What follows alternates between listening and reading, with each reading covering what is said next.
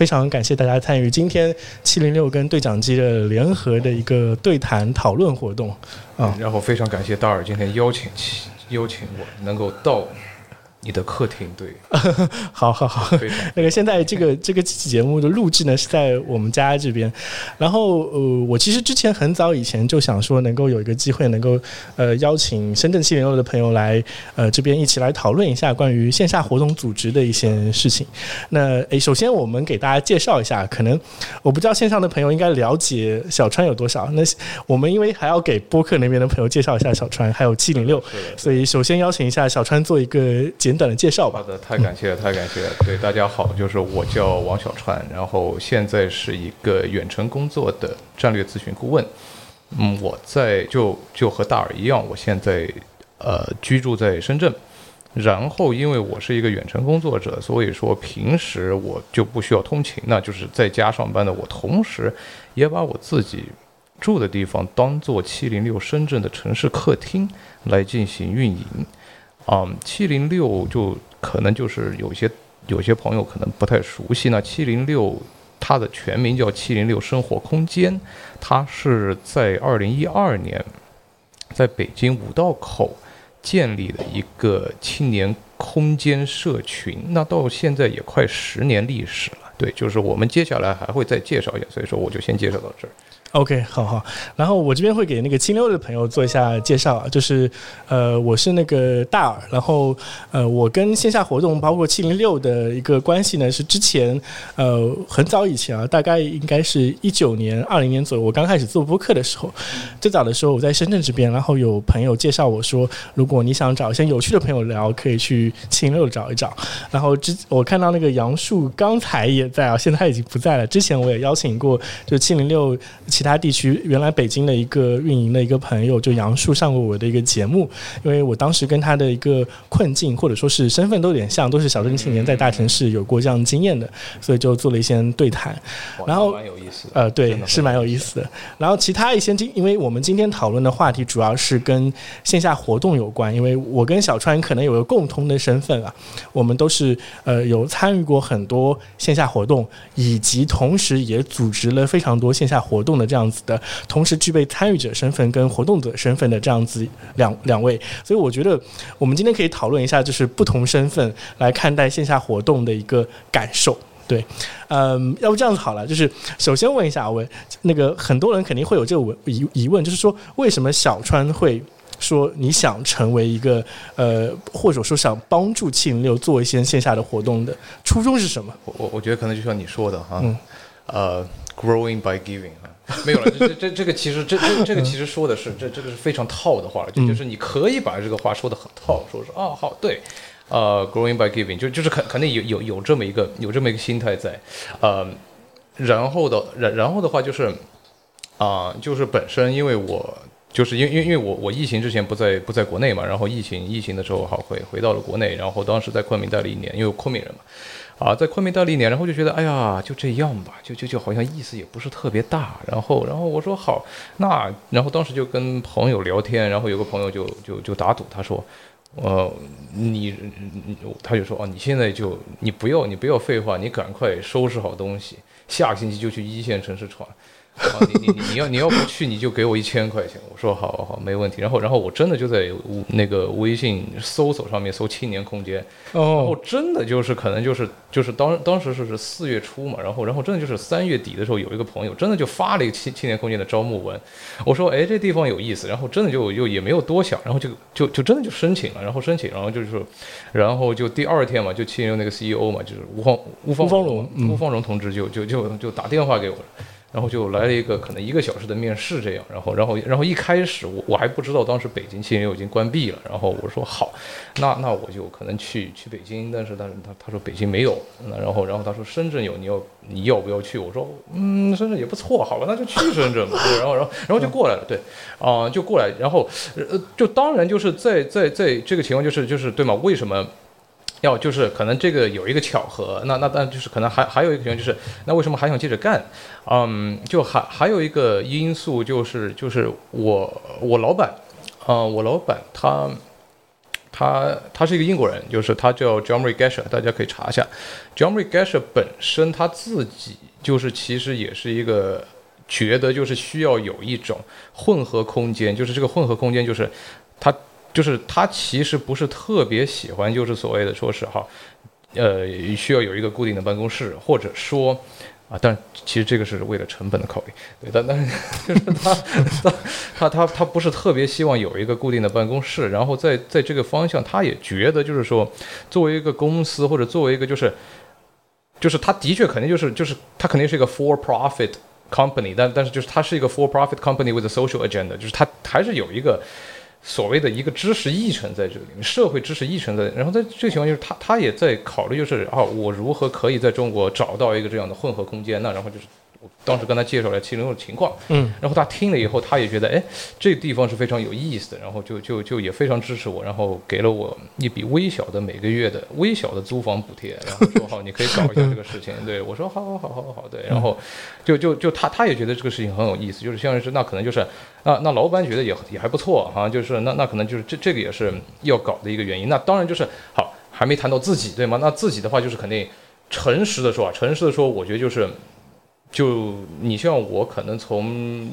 零九年之后，我其实从零九年到疫情，我都没有在中国。就是如果现在因为在中国，如果要考虑就是要生活的话，那我是没有那个人脉的。所以说，就是我也非常高兴，就是好。找到七零六，然后我说好，这个就是真的认识了很多人呢。啊，这点很重要，弥补了我这十年没怎么认识人的情况。就 就就就哦，那七零六带给你的社交的效率，应该比所谓的在如果你在中国有一个稳定工作，可能都没有那么高的社交效率。理论上是这样，理论上是这样，对吧？我我觉得好像是我我这边是不是？就就就当然就是就是当然就是啊，还有一个比较有意思，就是就肯定就是嗯。就是除了有自己的社交需求之外，我觉得就是还有一些就是，就是可能就是他也有这么一个空间，对吗？就是就是所谓的空间，就是所谓寻求一个破圈的空间。因为因为我觉得就是破圈的空间，就像是，嗯，我我会把七零六这个平台理解成一种 social entrepreneurship，对吗？社会企业这种感觉，社会企业就是。就就你企业就是你想做一点事情，那是怎么做，对吗？从哪个平台做？然后就就是就是我会把这个当成一个社会企业，然后就是就是就是我觉得自我赋能也非常重要。就对我而言，因因因因为这这说难听一点，就是就就是就是我我同时就是我我也想就是扩展，就是我能够和其他组织和其他人交互的可能性。那然后我就觉得就是啊，如果说我就是一个远程工作者。然后我其实没有同事圈子嘛，然后然后就就说半天也没有同行圈子嘛，同行圈子不在这儿，同行圈子在英国，就就就这个其实就。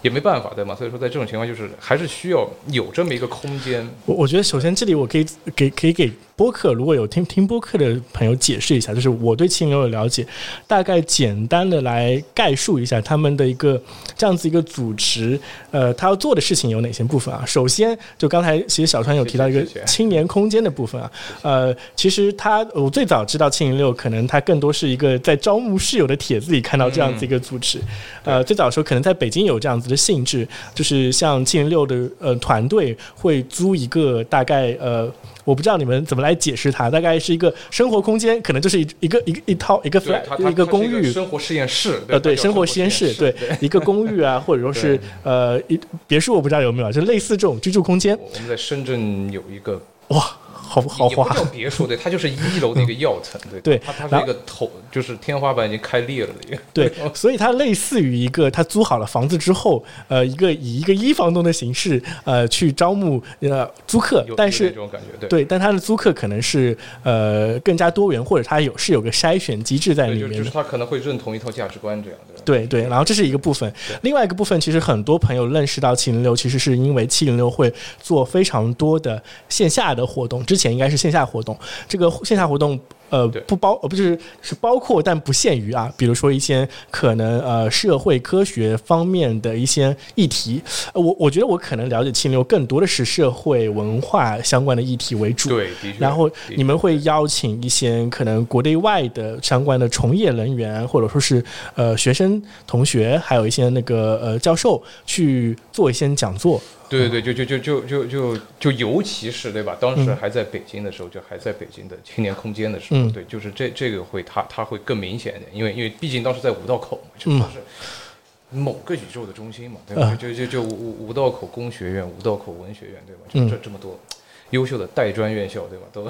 都都在五道口，就在那个情况下，就是的确，它有很多关于知识性沙龙的一个分享活动。对对对，其实其实它是一个，一方面是一个共住空间，另外一个是它是一个沙龙的组织方。就就就就其实就是七零六，就是如果说要说形态的话，它应该有三种形态。嗯，一是七零六青年空间，那这个就有点像是当时在北京的华清家园这样，就是它有一个非大概是有一个六百平米的一个地方。哇，对，六百平米的一个地方，然后就是你可以在那住。然后你还有一个小食堂，然后然后你还可以买酒吃饭什么，就是然后然后你还有很多书，大概几千本书这样，然后就是你可以看书，但是同时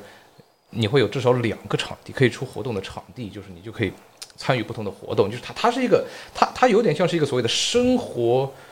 生活方式空间吧，就是这这这是第一种，这第一种呃七零六，然后第二种就是所谓的七零六城市客厅，那城市客厅就是就是。它不会开放呃住宿，但是就是可能它会有一一个或者一个主理团队这样，就是在驻地，他会呃定期的呃就是宣发活动或者策划活动这样，那就是就是那我现在运营的就是深圳七零六深圳客厅，然后然后就像你说的第三个形态就是七零六生活实验室，生活实验室就是一群人就是可能基于价值观，可能基于生活爱好，然后他就。找了一个地方，就类似就是像寻求一种像寻求一种老友记生活这样生活在一起这种。我觉得老友记这个形容很好。然后我其实呃参加了一些七零六的活动之后，我。呃，在参加完几次之后，我会有个对比，因为呃，我前面有提过，就是我自己同时也会参加其他一些线下的一些活动。呃，我可以介绍一下，就是我其实是呃有一个演讲俱乐部的长期的会员，然后这演讲俱乐部叫 Toastmaster International，中文的翻译叫头马俱乐部，它是差不多一九二四年起源于。美国的一个演讲俱乐部，然后它的形式特别的有意思。现在回顾起来，我跟七零六对比之后，就发现特特别有意思。它是首先他们都是非盈利性组织，然后它的一个嗯这种迭代或者说是不断的有丝分裂的方式呢，就是它有一套完整的教你提高自己公众演讲能力，以及像提高你的领导力的一个。方法体系以及它的教育体系，嗯，对。然后呢，呃，它的这套体系，如果你是它的会员，就是可以得到的。然后它同时会教你怎么样去运营一个演讲俱乐部。所以，呃，现目前啊，从二一九二四年到现在，差不多近两百年时间，它现在可能全世界有三十多万的会员，对，真的很多。然后有呃，大概有几千家俱乐部，各种地方都有。然后我是从一六年的时候，一六年底的时候加入到这个俱乐部的。呃，我之前从来没有过所谓的非盈利性组织的参与经验。嗯，我觉得这个这一点上，真的可能对于很多国人来说，都是一个比较呃。呃，比较新奇的一个体验吧。嗯，我我我觉得这点有点奇怪，就是可能像我从小到大的过程中，你像参与学校的呃念书啦，然后社会工作啦，中间其实一直都没有一个所谓的这种类型的组织来进入到你的生活里去。嗯，那我当时进入，我当时参加那个头马俱乐部的初衷非常的简单，一方面就是我的老师告诉我，你如果你想练习英文演讲的话，可以去那个地方，然后就去了。的确哈，对对，因为他我们一般都是英文演讲俱乐部，所以他跟普通的英语角非常的不一样，很多时候别人问我们是不是英语角，但根本不是。其实我们要做一个比较严格的七分钟左右的演讲，才能算呃，你算入门，然后开始做。它真的是有一个结构的，对吧？它是有一个结构的。呃，是的，但是但是我觉得，就是我自己。带给我最大的改变就是，我可能在前三年不断的在这种俱乐部做演讲的过程中，我的英语口语能力是有非常大的提升的。呃，所以到后来，大概在最近两年的时间里，嗯，我觉得这个组织确实带给我非常多的帮助，所以我决定回馈这个组织，然后成从原来的仅仅作为一个参与者，变成了一个组织者。哇！我现在也在呃深圳的一些俱乐部去帮他们做组织，然后。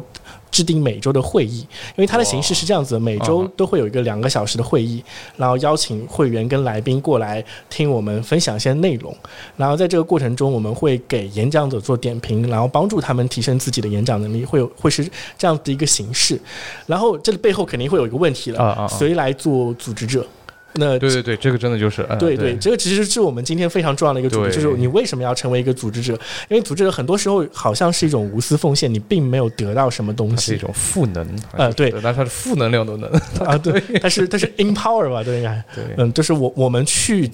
告诉别人怎么样去来做这件事情，把整套方法论来传递出去，呃，然后我在这个过程中，其实有一个最大的一个感触，就是可能前面前面三年在这个组织里的时候，我的关注点全部在于自己演讲力的演讲能力的提升，嗯，所以，我我最 focus 的地方就是它，因为它刚好有一套完整的教你怎么提升公众演讲能力的方法论，比如说你的声音的控制，比如说你语速的控制，比如说你手势上面的控制。哎，这真的很重要的，对，对，他都有各种的方法论告诉你说，呃，这次你可能要关注这个点，然后它会有案例告诉你说你怎么怎么样来做。所以在里面呢，就是我前几年都一直在做各种的演讲，然后到后面两年的时候，我开始去组织之后，我才发现这个组织另外一个承诺的点就是说，呃如何提升你的领导力。嗯，就是这这是很有意思的一个对，呃，我可以简单介绍一下，就是一般的头马它会怎么样来一个组织，组织这个会议以及它的一个形式啊。一般来说，一个头马俱乐部可能有三十到五十个会员，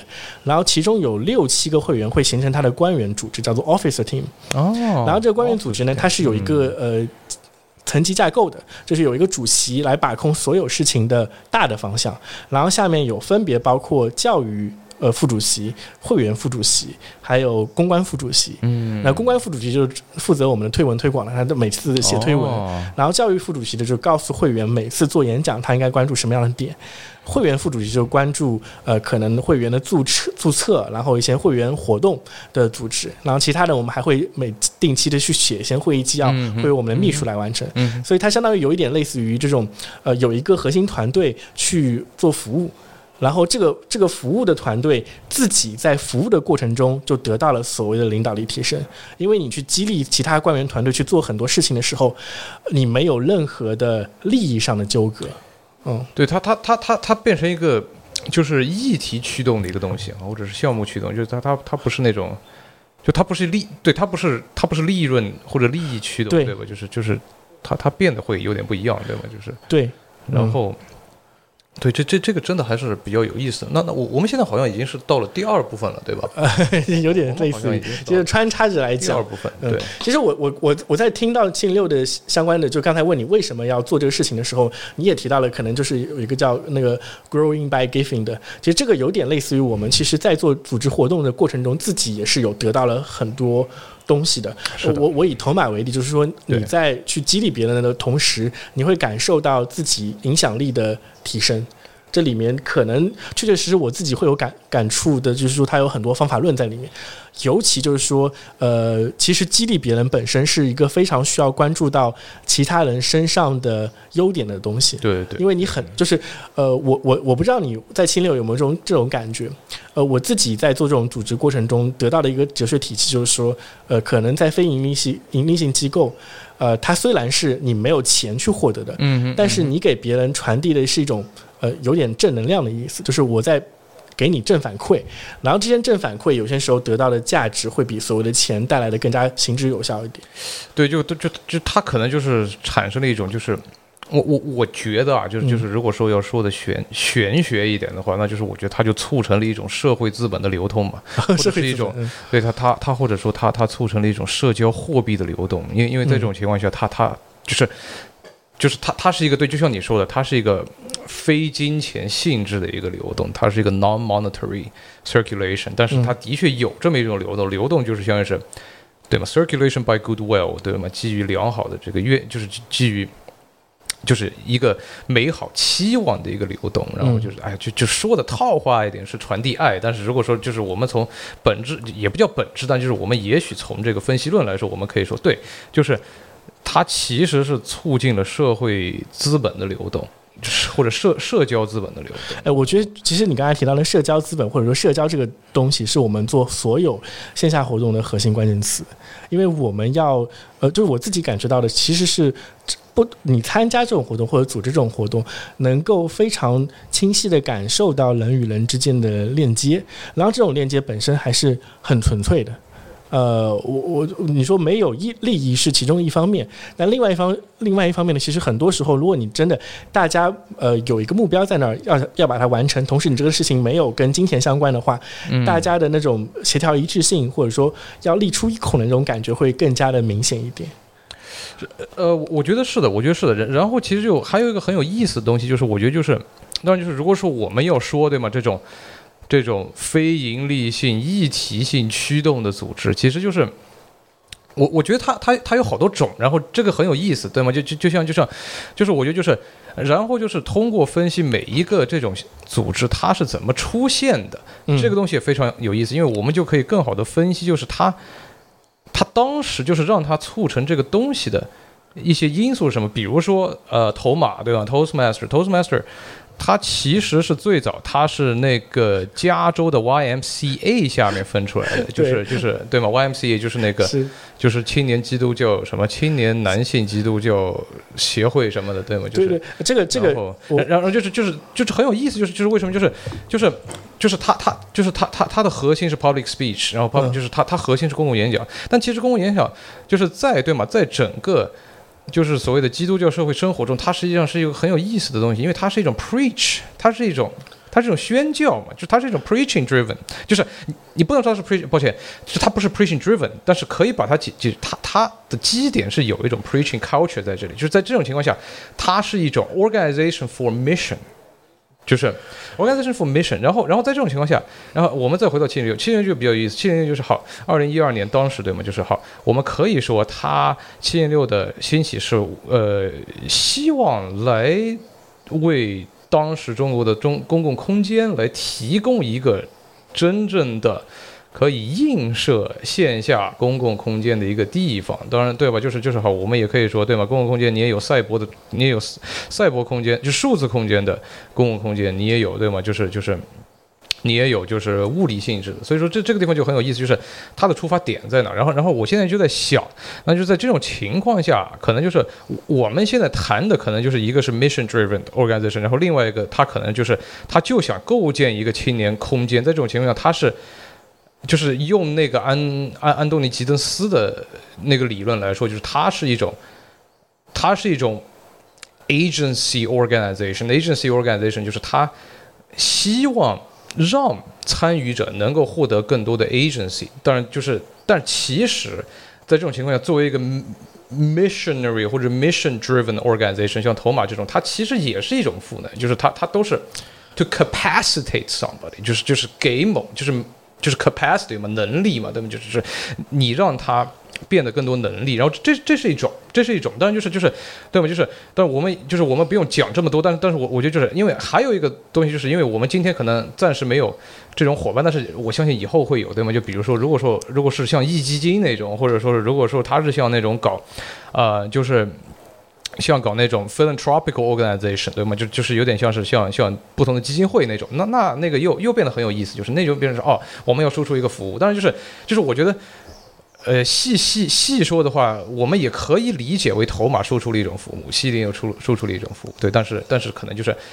就是我我个人就是可能有一就是以上的这个非结构性的反思，就是我觉得啊，其实你的你的某些反思跟我的某些反思有一个重合的点，就是呃，刚才小川非常快速的搜索了一下头马俱乐部的创始历史啊，呃，我我我我给头马俱乐部的非常多的新会员给他们做过培训，然后在培训过程中也非常强调一件事情，就是头马本身有有它的某些的价值观。是有很多宗教色彩在里面的，就是你刚才那个小川提到的，他的出身就是那个 Doctor Smiley，他本身的起源就是有跟基督教的 YMCA 这个基督教青年协会有相关性。然后我我发现，就是其其实头马的这种形式，他倡导的大家做 public speech。这他你我们刚才提到一个 mission 啊，就是头马 mission 就是提帮助所有的会员提高你的演讲能力，跟他的领导力，这是很明显的 mission，然后他怎么去拆解这个 mission 呢？其实他通过一个呃他的 education system，他的一个教育体系，告诉你每做一个 project，你大概要完成什么目标。它其实里面也有一个价值观的体系。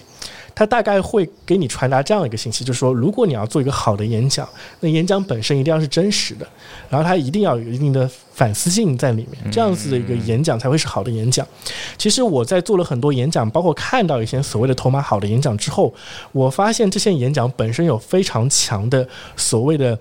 忏悔的性质在里面，它一定伴随着你对，就是他他他需要，首先你要需要接纳自己。你接纳自己，帮把自己想说的事情真实的传递给听众之后，这种演讲才是具有能量的演演讲。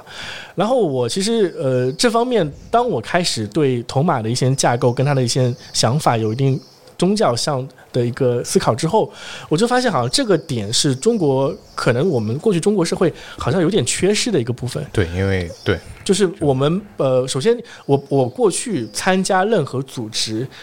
都会有，或至少我这一代人啊，我从九年年开始的时候，会有一个明显的呃功利性在里面，就是我去了之后，我一定要得到一些什么，甚至我的得到是优先级更高的。但是好像，呃，我如果我们回头去看所谓的基督教的某些某些想法，他，呃，比如说很多传教士，他们去传递自己的宗教信仰的时候，有一种感觉就是我只是为了传递而已。对，就是就是你说的这个东西很有意思，就是他就让我想到就是就是那个一那个单词嘛，service 对吗？服务的一个一个语境，就是其实就是就其实就是在在中国，就是我们接触到的服务这个词，其实它更像是一个商业化的一个，就是好，嗯我们。通过一个产品来接收到一种服务或者传递某种服务，但是就是如果说你要回过来，这个 service 就是这个词，它更古老的词义，它其实是 religious service，它是 public service，就是在这种情况下，它，嗯，它不是一种 monetary exchange，它不是一种，对吗？它不是一种基于金钱的交换，就就比较有意思这个东西。但但但但就是就是，我觉得你你说到这个，其实也很有意思，就是就是。就是所求必所得，对吗？或者是所来必所求，就是所谓的类似这种需要对应的。就是我我我来一个不那么批判性的解读吧，就是 我来一个不就是就是我们肯定可以说啊，对吗？就是哦，精致的利己主义者越来越多，对吧？我们肯定可以这么说，对吧？呃，但但是我想到另外一个东西是，我想到那个 Lawrence Lessig。嗯，Lawrence Lessig 他说到一个 “code is law”，“code is law” 就是因为 Lawrence Lessig 这个人很有意思，他是一个法学教授，但是他其实是当时就是那个搞 Creative Common 那个执照系统，就是那个知就是那个开有有点像是一个开源开源知识执照系统那个人。然后 Lawrence Lessig 就是他的核，他其中的一个核心理念就是 “code is law”。那 “code is law” 就是它其实是一个玩一个文字游戏嘛，对吗？“code” 就是你可以说啊，它可以理解为是。在我们小时候上政治课的时候，法治和法治的区别是什么，对吗？就是在这种情况，就是嗯，但是因因为在这种情况，就是 a law code，对吗？就是 a law code，就比如说，就比如说汉谟拉比法典，对吗？就 the code of Hammurabi，就是就是它是法典啊，就是就是你可以理解为法典既是法律，或者法典既是法治，但是从另外一个方向，就是从另外一个。Social engineer 社社会工程或者 social programming 社会编程的角度，你也可以解释为编程即是法令，然后编程即是法令，就就很有意思，就是就是抱歉，为什么我要扯到这个？因为我我我觉得他他正好我们就好像就可以带入说，可能就是为什么，就是我觉得，呃，现在就是可能有人他会想说，哦，我来参加个活动，就是我我想获得什么东西，就是就是他他是一个就是。用某种套话就说，就是 very transactional，very transactional，就是我做一个事情，我一定是要有一个回报的，就是 very transactional。嗯，就像你说，因为之前其实对吗？所谓的 service，它实际上是一个，它不是一个，它是一个 non-transactional service。哎，其实我我我我我是有个很大的疑问，就是好像呃。现代社会就是我们说进入到文明或者工业化社会里面，呃，我你可以说可能是因为西方社会他们的嗯工业化程度更高，所以走得更前面一点一点，有更多的这种所谓的 NGO 跟这种非营利性组织的存在。但好像呃大多数情况下，我我现在会想，因为我当时做头马的研究的时候，就有一个美国当地的组织是我拿来做一个对比，嗯嗯，就是那个匿名戒酒协会。哦，呃，如果你看过很多的那个电影，或者说是那种呃美剧的话，你会看到，呃，美国有这样一个组织，而且它的会员非常非常的多。就是呃，如果说你有酒瘾，然后你不知道怎么戒的话，他会组织这样子一个，对对对对呃，大概十几个、二十个人围成一圈，然后每一个人讲一下自己的戒酒的事情，然后其他的会员会帮助你去给你鼓励，让你去远离酒精的束缚，会有这种组织在里面。其实我当时看到这个组织的时候，我就会跟头马做一个对比，就是为什么他们要做这事情，或者说组织者本身在其中得到了什么样的东西。那我自己的一个感觉就好像是他们就是你刚才就说到的，就是那个这个 surface 是很多宗教意味的 surface，就是说呃，可能我我的付出并没有对我个人的回报，但是我觉得这件事情好像对于社群或者对于大众的集体是有价值的。呃，然后这种这种价值观让我觉得好像是在我的生活环境里面，至少过去的生活环境里面，呃，很少的。或虽然虽然说我们可能有中国环境里面会有类似于雷锋这种例子，嗯你可以听到哦，我们可能推崇雷锋这种无私奉献的精神。或者武训，对吧？在在某个呃特定的时代，对，对，但是我我我不知道为什么，我自己在过去二十年时间里，大致上感就身体感知到的周围的社会，其实已经很少有这种所谓的无私奉献的感觉在里面了。我我我觉得可能就是对这这个说的也很有意思嘛，这这个也扯到就是为什么就是就是，呃这这个好像也也也有点像是就说的就是可能就是就是 social interaction become transactional，就就是就是社会互动嘛，就是社会社会社会交互嗯变得非常的就是要有来有往，就是当然就是他这个有来有往和礼尚往来，我觉得是两回事儿，就是就是抱抱歉，我接着说我刚刚说那个，就是就是我觉得可能就是、还有一种就是在在在一个技术社会，在一个工业化社，在一个后工业化的技术社会，就是所谓的 code is law，在在另外一方面就是。就是编程即是法条，就是编程即是法治，就是在这种情况，就是我觉得可能还有一个原因，就是个人他的社会行为如何被编程了。当然，就是编程，就是它它是一个很复杂的东西，那么就是我们看的书怎么怎么，就是就是我哦我也不是说要扯很大的东西，但是我就在想，也也许这个也是所谓的一种呃数字化时代的一个变化，但是我不认为数字化呃数字数字化社会的变化只会带来 transactional social interaction，因为我觉得数字化本身。就像我们做播客，类似这种，就是它对吗？注意力经济的崛起，然后，然后在注意力经济的崛起，在这种情况下，可能它会代表一个转机，就是就是就是就是可能就是用很粗暴的，就是可能用农业社会的语境来说，就是啊，你做这个事情图一个名声，对吗？就是就就就用农业时代的话来说，可以。抱歉，这这这太雷人了，就这个意思，对 就是就是就就就用一种前工业时代或者是早期工业时代的价值观，你你说啊，对我图这个事情是一个名声，但是名声就是一种社社会资本，然后然后然后我觉得比较有意思就是，就是肯定也不是说是为了这个事为了社会资本去做这个事情，不是的，但是就就是就是，但是可能它是驱动你干事情的其中一个因素，这就是肯定有无私的，我觉得是有无私 benevolent act，对吗？就是就是或者是要助人嘛，我我觉得是有的。然后然后我觉得这个这个，因为我自己就是就是七零六这个。七零六就是肯定就是就是从十年开始，他换了很多人了，他真的换了很多人，然后然后然后就是就是可能从最早的可能就是怎么说呢，偏偏自由经济主义者的一些人，然后他过了几年，他变成了怎么说呢，思想比较自由，但是在就是在在在经济领域上，他可能更倾向于公有公有制，那就是可能在这种情况，就是用用用西方的语境来说，从一群 libertarian 变成了 social democrat。啊，对，就是我就不翻译了，大家知道的就知道是什么意思。哎，其实我觉得你刚才提到一点，就是我我会我会讲，就就就想了，刚才我们讲的东西啊，嗯太过于太过于可能形而上，或者说太过于对我我们可以呃收一下，对。呃收一下。其实我这么想起来，我最早参加线下活动的原因，就是因为想认识各种妹子，没没有我，或者说是我觉得这说实话，这真的说实话，因因因为我反而觉得，如果说没有这种考虑，我们也做不好活动，就就也不是做不好活动，就就就是就是就是他肯定有一个非常，他 there's a thin line，就是 there's a thin line between peacocking and and intentional mateship，呃，就是相当于是，就是我我觉得肯定是。就就就我记得当时我我在昆明有跟一个另外一个出活动的小姐聊聊天嘛，她她也说嘛，她说对嘛，我出活动我就是想认识帅哥嘛，就是我说是啊，就就就真的就蛮好的，就就就是我觉得非常好，然后然后就是就是，但是就是为什么我说有一个非常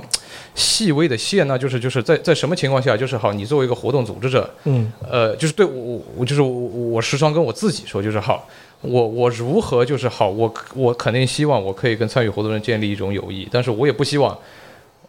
我因就是我借我自己作为一个活动组织者的这个，就是怎么说呢？这个这个这个社会安排。去强行接近人就不太好了，对，所以所以说跟大家说一下，就是一一般来说，就是 这个说到一个比较实现实的东西，就是一 般一般出活动的时候，我都不会在群里面随便加人的。这这这其实很很重要，就是呃，我我是。为什么各位提到这点？其实我自己的心态是有个变化的。就最早的时候，我作为参与者，参与很多活动的原因，呃，虽然你可以说是就是认识各种小姐姐，啊啊不，不过我我我我再插句话，对，就是深圳的大家听好了，就是如果你你想找一个小姐姐的话，不管你是小哥哥想找一个小姐姐，还是你是一个小姐姐想找小姐姐，一定都来参加清流的活动。啊，在这个时候打广告可以的。啊，然后然后就是我我说一开始的时候，因为当时我可能就是二十五六岁的这个年纪，然后有比。较强的社交需求，然后呃，可能这种社交活动能够提供这样子的空间，所以我当时在豆瓣同城或者说各种地方都是参加过很多活动的。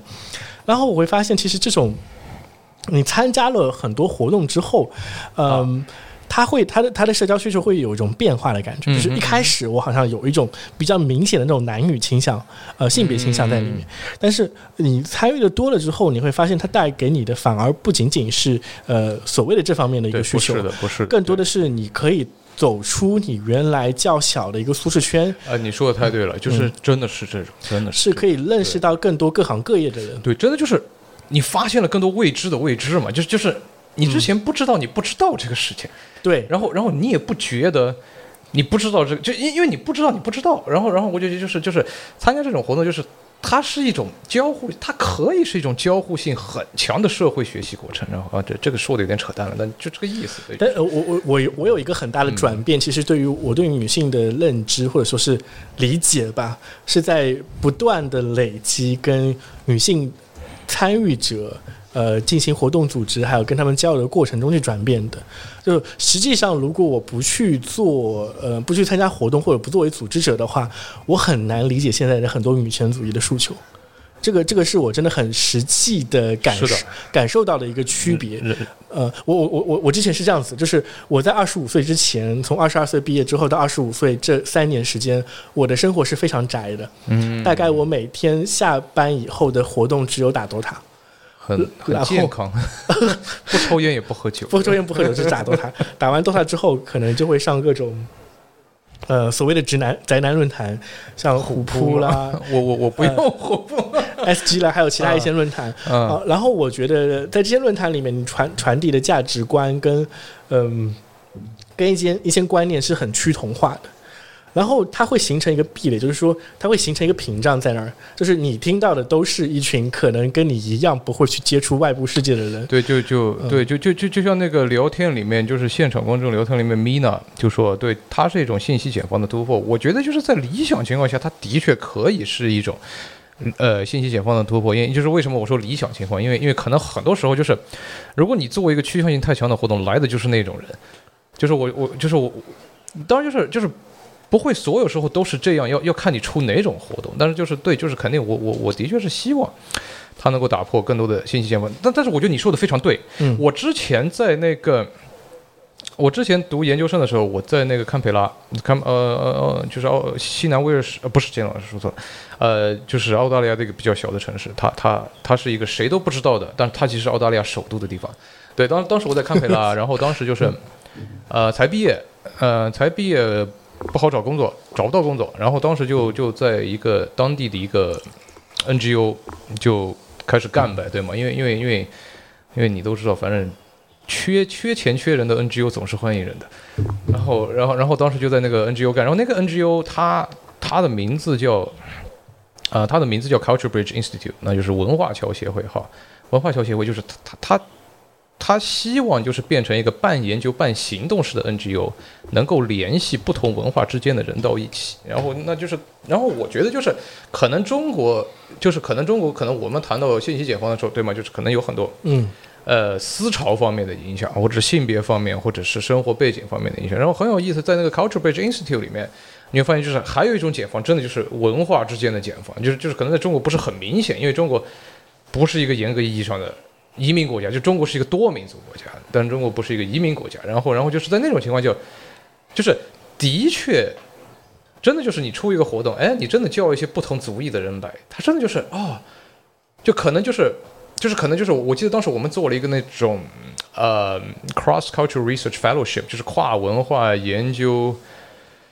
呃，学者项目吧，就是我们招募当时就是成绩比较好的大四学生或者是研究生学生，叫他们写一个论文，然后就就就搞了一个论文竞赛吧。嗯，然后论文竞赛就当时就是我们专门组织了一个活，就是我们组织了一个 speed friending，就是就是就是。每一个研究者互相面对面聊七分钟，聊一下自己的议题是什么，对不对？这是不是有点相似？有点、有点、有点像某种交友活动，经常会搞。我我很难想到一个交友活动是我我来给你介绍一下我的毕业论文是什么主题。对，就就就真的就是一群一群写论文的人，就就每个人花七分钟，哎呀，越聊越开心嘛，就是边喝酒边聊嘛。然后就是，但是那个就真的很有意，因为就是那个就是可能在做那个活动之前，我敢说参加活动一半的人。一半人就是像是当时我们参加是大概是，啊，我们应该有一个日本人，然后有两个中国人，一没有韩国人，然后没有其他东亚的，然后有好几个南亚的，然后剩下的是白人，然后当时就很有意思，因为所有人坐下来，你才发现，哎呀，就真的就是，即使你在一个对吗，在一个非常非常白左的。就是就是为什么我说堪培拉非常白左，因为堪培拉就是每年投票的话，工党投大概是工党永远会赢，它是一个很白左的地方。然后即使是在一个非常白左的环境里面，嗯，你看到，就是其实并就是即使说你说当地人说啊，对我们是一个多元文化的地方啊，但是你说他真的什么时候真的跟一个非白人好好的聊过天了？其实其实这种这种机会是很少的。然后然后在这种情况下就是。就就这种这种机会是很少，然后，然后从另外一个方面说，就是你说呃一个中国学生或者说一个印度学生，他什么时候好好的真的很严肃的跟当地的一个白人聊过天呢？就是我觉得这种人不会多，所以说就是当时真的就是在这种情况下，真的就是哇，好像三群人的信息茧房被部分的打开，或者是打开了一条缝这种感觉。嗯，你你你这样会让我想到一个，其实现在就是我们对比线下线下活动，或者说体会的这种线下的这种交互的感觉，对比线上的那些你用微信或者说是在论坛里或者用 Twitter、微博来进行交流的东西，它有一个巨大的一种差异感在里面。呃，甚至我觉得可能现在单纯用 Twitter 或者说微博的这种数字方式进行交互，它本身有一种很明显的嗯。也不不可能没有那么明显嘛，但是我会感觉他有一种，呃，很很怎么说呢？有点钻牛角尖的方式，他会把你带的牛角尖起来，他会有一种情绪情绪的激化在里面。是的，我我我自己做线下活动有一种很直接的感觉，是当你面对这个你原原来只是在线上有过交流的，当你面对面。看着他的眼睛去交流东西的时候，你能感觉到除了言语之外的很多其他的情绪表达。呃，对，就是就就就像就像对，就非常感谢米娜又评论一下，对线下本身太重要不过了。对我，我觉得你你就是米娜，你说的很对，就是待会儿你肯定要上麦，就是现在等我们先聊完，就是你肯定要上麦。就是你提到共情，共情这个真的太有意思，就是其实，在很多情况下，我们在数字空间，我们是很难够，我们我们。不容易做到共情，那就是就是我们可能真的缺乏一个就是有共情的一个场所。但是在线下，嗯，比如说你来一群人出来吃个饭，或者大家对，真的就是看着哦，我看着你的眼睛，对吗？你你你 看见我的嘴唇在动，然后你听到了我在说话，真的是不一样的。就是这它是不一样，就是就是就是像之前我们就是在那个我们七六深圳有一个吃喝玩乐扯淡群嘛，就是就是这个群里面就是。就今天活动，大家就是也有也有在那个吃喝玩乐扯淡群里面过来的人，就是就是就像是，感觉在群里面会吵得很奇怪，但是线下一见面，哎呀，怂了，也不是就就完全不想吵，就就就特别友好那种，就打不起来，打不起来。对，就就就就我觉得就是，我觉得就是就是可能就是在这种情况下，我们可能拉回来一点，就是在这种情况下就，是，我可能本身觉得啊。我真的为别人创造了一个共情空间，我我自己真的很开心，就是就是可能就是对对，就是可能好，这个回到了也不叫赋能，但是可能就像是，哎呀，这这这个说的太正大综艺了，就是就是我真的觉得好传递了，爱，好像你感受了这个爱，呃，这这这个有点正大综艺，但是就是 有这么一种。我我是这么来解释这个事情的，就是面对面的对话才是真正的对话，因为除了面对面的对话，嗯，就算对面对面在回避你的问题，他做沉默的处理，这也是一种也是一种答案，也是一种答案或者也是一种反馈。但是如果你在网上去找一个人，你给他发很多信息，他不理你啊。那这个不叫对话，但单纯他可以看不看到，他是不想理你的，你不会感觉到除了不给你回复之外的其他一些感情在哪儿。但是如果你在一个记者会上，呃，我们在发布会上，你盯着一个 CEO 问他一个问题，他不回答你，你就知道这个时候他叫心虚，对，或者说他内心有鬼。就是这种时候，你你更多的对话的接触，跟更多实际上你们面对面的交流，传递的信息量是多得多得多的。是的，其实是会非常帮助你去更多的了解一个人是怎么样的。就就我觉得就是我们是有情感价值的，对，就是就是其实可能刚刚我说的就说说说的，其实就是。我们收获了情感价值，然后这个是很重要，就情感价值，它是一个广义的情感价值，就是就是我我看见其他人来这里很开心，我觉得我我收获到了一个情感价值，就可能就是就是什么像老父亲一样露出欣慰的微笑啊，就是，我觉得我可以，哎，我问你一下，你现在在七零六有有有有帮助过多少成真？我没有，我我我我们七夕活动很遗憾，三对人成了，但是最后他们都分手了。这是一个悲伤的故事啊！这个可能是跟现代的现代社会有关系，跟你们就是你们应该把成当做你们的 KPI 来宣传一下。然后，然后，然后，然后就就就，对我我们其实也有交友活动，对 对，但但但是我觉得交友活动我们可以改天好好的再谈一下，因为因为交友交交友活动真的可以改天从一个就性别角度来谈一下，对。我我我们现在还还有什么吗？还是还是你觉得我？呃，其实有有有有一个想聊，就是其实我们每次在组织活动的时候，是要考虑的东西真的很方方面面的，就包括可能我们作为场，对对，哇，这个事情真的是很大一个工作量啊。来，你你先。呃，我我举例来说，就是 比如说我们平时组织活动，呃，最简单的事情，你第一件事情要做策划，对吧？对，策划其实是非常消耗脑细胞的一个事情。对，你要想主题是什么，然后你要写什么推文，然后甚至写完推文之后。你要考虑这个东西我要提前多久发？一般来说，我们的那个工工作流啊，这个推文一般要提前一个星期发。你太优秀了，你能做？我现在已经做不到一个星期了，我现在顶多三天之前。对，所所以说当时就是我们星期六二群有两个小伙伴说：“哎呀，这星期有什么活动吗？”哎呀，我一看我就炸了，我说：“天哪，我都还没准备好，你在这里问。”但那就是他问我还是蛮高兴的，总比不问好。但我们基本上现在是尽量希望把所有的活动你提前一周的时间是的有一个告知这样子的水平。呃，因为这个这个这个是呃，这个公式很简单嘛，就是你每天那个可以。投放的数量越多，知道你活动的越多，然后参加活动也就越多，所以你你提早发是有好处的。然后另外一个就是，这个这是最简单的，你要发活动活动策划写公众号一堆的事情。然后另外一个就是现场的很多的组织，包括给到呃所有的参与者一种舒适、安全，还有包括一种嗯轻松的这种感觉是很重要的。舒适、安全、轻松，就是说就就是细化，就是嗯，好好洗杯子。好好的用吸尘器把地毯给搞干净，嗯，好好擦桌子，对，都要花时间啊。然后，然后，然后就是，哎呀，大家活动参与完了，怎么还是有有人会留垃圾？然后你也不知道是谁扔的，对，就 就会有这种奇怪的情况。然后，然后我再吐个槽，像像当时，当时我们客城市客厅才开放的时候，嗯，当时我不是买了个地毯嘛，对，你也见到那个地毯。然后当时就是我说啊，就就我意识到了，我买那个地毯是个错误，因为太白了。现现在现现在变灰了，对，但但是就是就是当时最让我想炸的是，当时就是我们才出了一次活动，然后当时应该是十一的时候，我们来开放客厅活动，然后然后当时就是烤肉，啊，烤肉就就就我就是那个后厨嘛，对吗？就是就是二十八个人的烤肉嘛，就就也是要死嘛啊，不管就是烤肉烤烤就是就是累死这个还不怎么，就是当时就是让让我感到要炸，就是就是就是好。什么真情流露要崩的时候，就是 就是那种突然不同的 emo 重合在一起的，就是你又累了，然后你突然看见地毯上怎么有大滩红的，哇！你要发疯了那个时候，对，就就就就就就就有人把红酒给泼了，他还不说是，就是他自己就坐在那，哇天哪！然后啥都不说，然后我就要炸，然后我就回去我说我说这是你的酒，他说是的，然后说我说你怎么不告诉我你泼了？然后他就像个就很那人，就是他就像个做错了事情的孩子，就是啥都不说，我说。你又不好说他，对吧？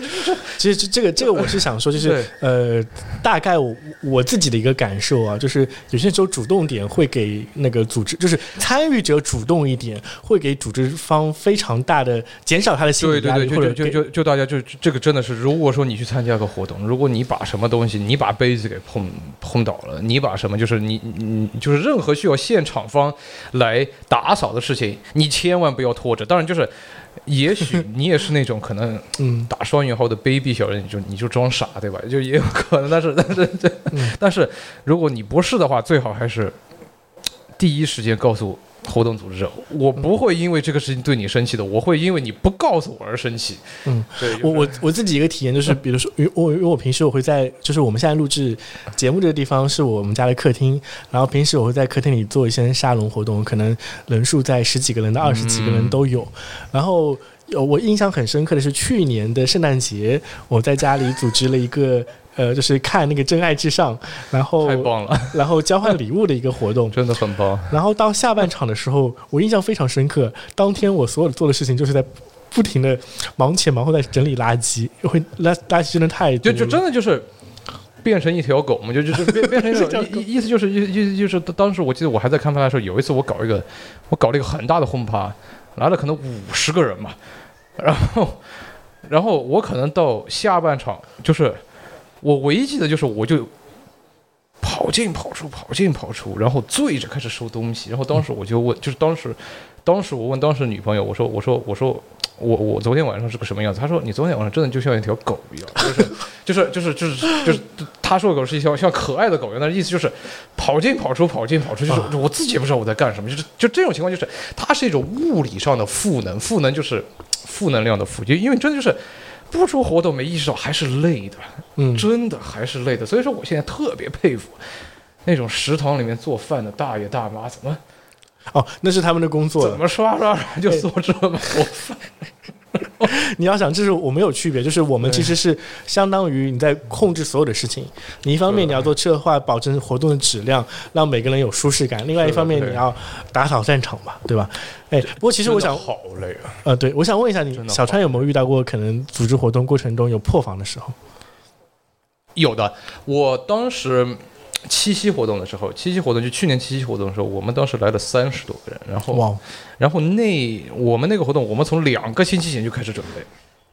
两个星期就开始准备，然后我问一下啊，是二一年的七夕吗？对，二一年我也来了，你也在啊？我也在。你看见你就看见我在那烤肉了。我没有烤肉的时候我已经走了。我我报名了一天，但是实际上我是白天的时候都在睡觉。我不知道那天我特别特别困，然后一直在睡觉。睡完觉我下午的时候开始做你们那个手模，我就走了。哦，哎呀，那那那只能那个手模其实蛮好玩的。我后面把那个机会让给其他人了。太感谢了，嗯，太感动了。对，破防，对，就是当时就两个星期，两个星期，然后。然后当时我还特别忙，就是我自己工作也特别忙，就是我两个星期大概每天就只睡六个小时到五点五个小时这样，就是又准备这个七夕，然后又工作，然后忙了大概两个星期，然后真的太累了。然后七夕那天活动那天，我我睡了四个小时，因为太兴奋了，我睡了四个小时。然后，然后就是对嘛，一天的活动，就你也看见一天的活动，我从下午就开始调酒，然后。然后，然后晚上我开始烤肉，然后因为三十多个人嘛，就是真的是为为三十多个人烤肉啊，然后就是真的是烤不动了，就但是非常非常好，就是后来真的就是有有小伙伴就有加入就来帮忙，就非常好。我破防是什么时候？就当时有一个朋友，他喝砸了，哇，他就开始在地毯上吐，然后地毯上吐，可能吐完之后，呃，我是收拾地毯那个人，好收拾完了，然后然后他开始吐我身上，就是可能从我的。他把我就是整个衬衫的半边全部是他吐下来的东西。我说好，无所谓，无所谓，我就一直扶着他嘛。我一直他吐了可能九十分钟左右，就是吐地板，吐完我就他吐了地板，我给他一个盆哈，他接着盆吐，然后我赶快把地毯给拖了，然后好，然后然后这一切都还发生在音乐还在响着，其他人都还在喝酒的时候，好，然后他还在吐，我把然后然后把他送到厕所。然后送到厕所之前，他开始在我身上吐。我说好好无所谓。好，他他开始在他开始在那个在水池里面开始吐。然后吐着吐着，我我我就只能照顾他嘛。我我不可能说不让他对吗？我只能照顾他嘛。然后，然后我就他边吐的，我就边喝着酒嘛，就太太太鬼畜。然后这这还不怎么，然后然后我把他扶到我我以为他吐的差不多，我把他扶到我床上，他开始在我床上吐，然后把我的枕头也吐了，把我的床垫也吐了，然后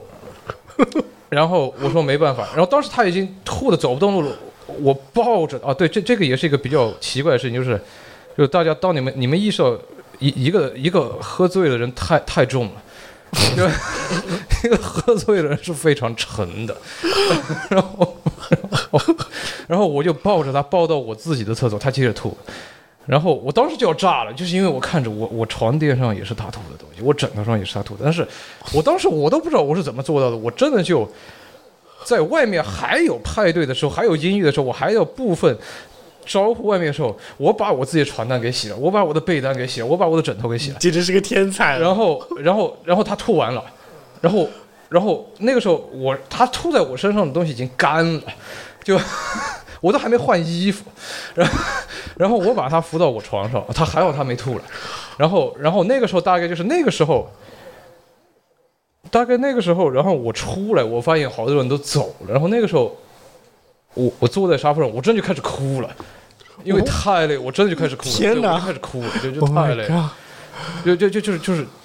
就真就开始哭了。然后就就就就就就我也喝醉了，就就就醉了，就开始哭了，就边哭边喝酒，然后就醉了，就是就就是就是很奇怪。然后然后然后然后然后当时就是同就是非常感谢生活实验室里面的其他人，因为因为因为后来他们就他们也干了很多忙，干干了很多事情。然后就是因为因为至少我没有收拾残局，他们就开始收拾，就是我在那里哭着，他们就开始收拾残局了。我说好。太棒了，但但就是就是就是对那个时候真的太过分，就是就是我今年肯定不会再烤肉了，我我今年肯定不会再烤。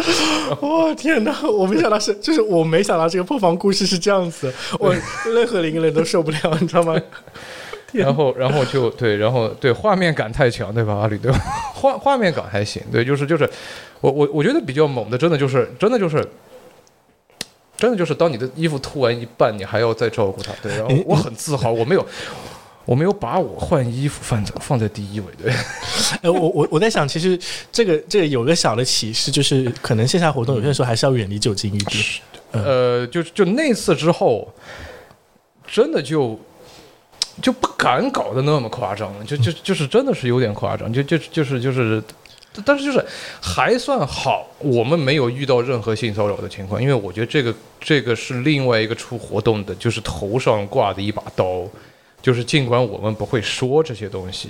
因因为因为因为尽管我们不会说这些东西，但是如果大家有报名过我们最近一期七零六交友活动，你们会发现其实我们已经有一个反性骚扰准则了，因为因为其实很多时候我们自己出活动人也非常紧张的，像比如说，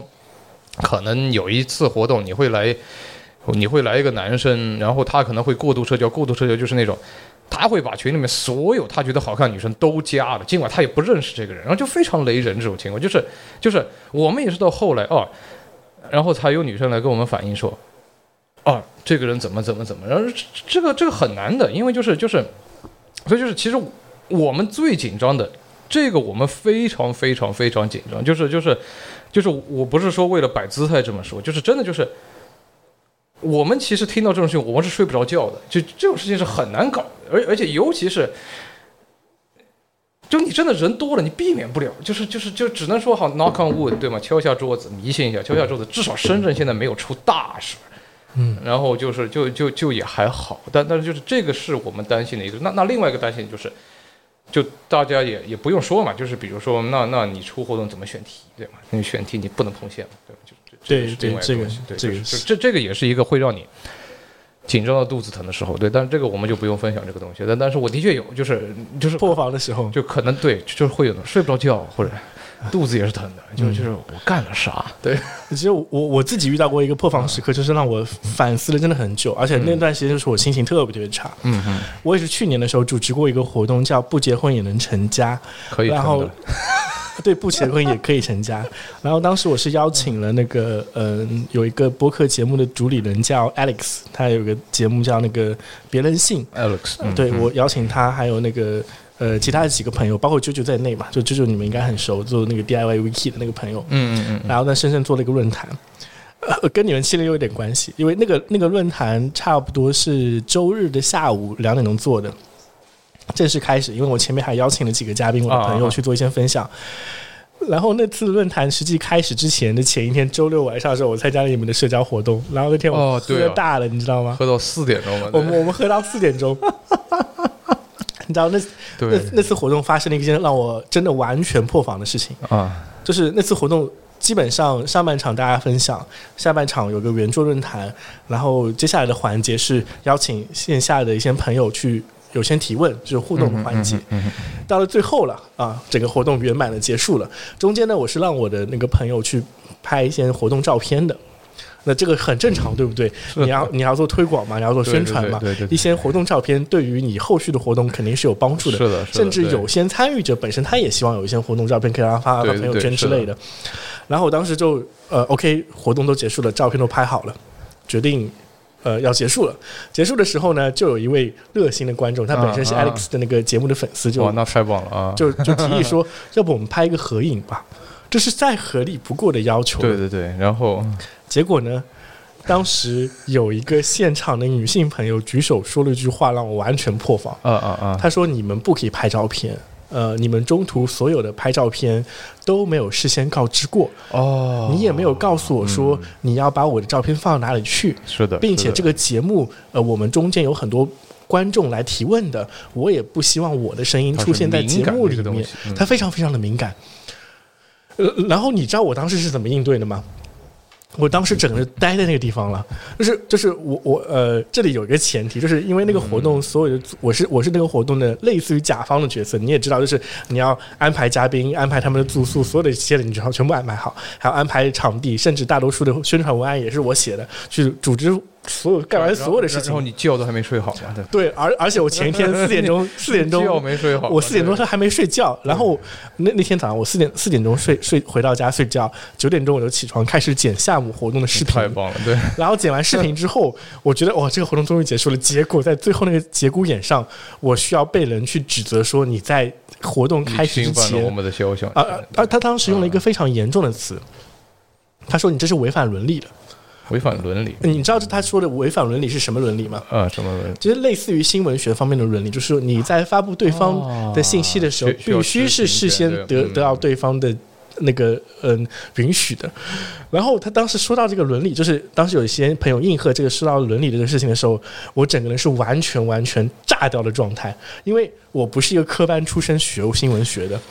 然后我所有的真的没那个耐性了，真的。对对对，而且我所有的节目其实事先跟我的嘉宾有沟沟通好，就是我我嘉宾是可以。因为当时你来七六拍相的时候，对吗？你你也你也很知情的说，对吗？有有谁不喜欢进画面的？嗯，就是就是因为那个事情导致我后面有了，就是那件事情我就特别特别不爽，就是我当时整个都炸场了，然后所有的在场的观众都能。明显感觉到我的情绪非常的差，就瞠目结舌了。哦，我我我整个人就炸掉了。就是我甚至想说，你要是就是我甚至跟想跟他说，你提出这种需求可以，我希望你请你出去，因为我现在心情就就我觉得这个这个也是一个比较就很破防，因为就是可能在第一印象就是从一个参与者觉得说，我操，怎么这个参与，怎么这个组织者这么没有礼貌，哦，这么不尊重女性，对吗？就是就是呃，就是想怎么上纲上线就怎么上纲上线，那就是就是就是可能就是。他没有意识到，其实就是对吗？就是宝宝心里苦啊。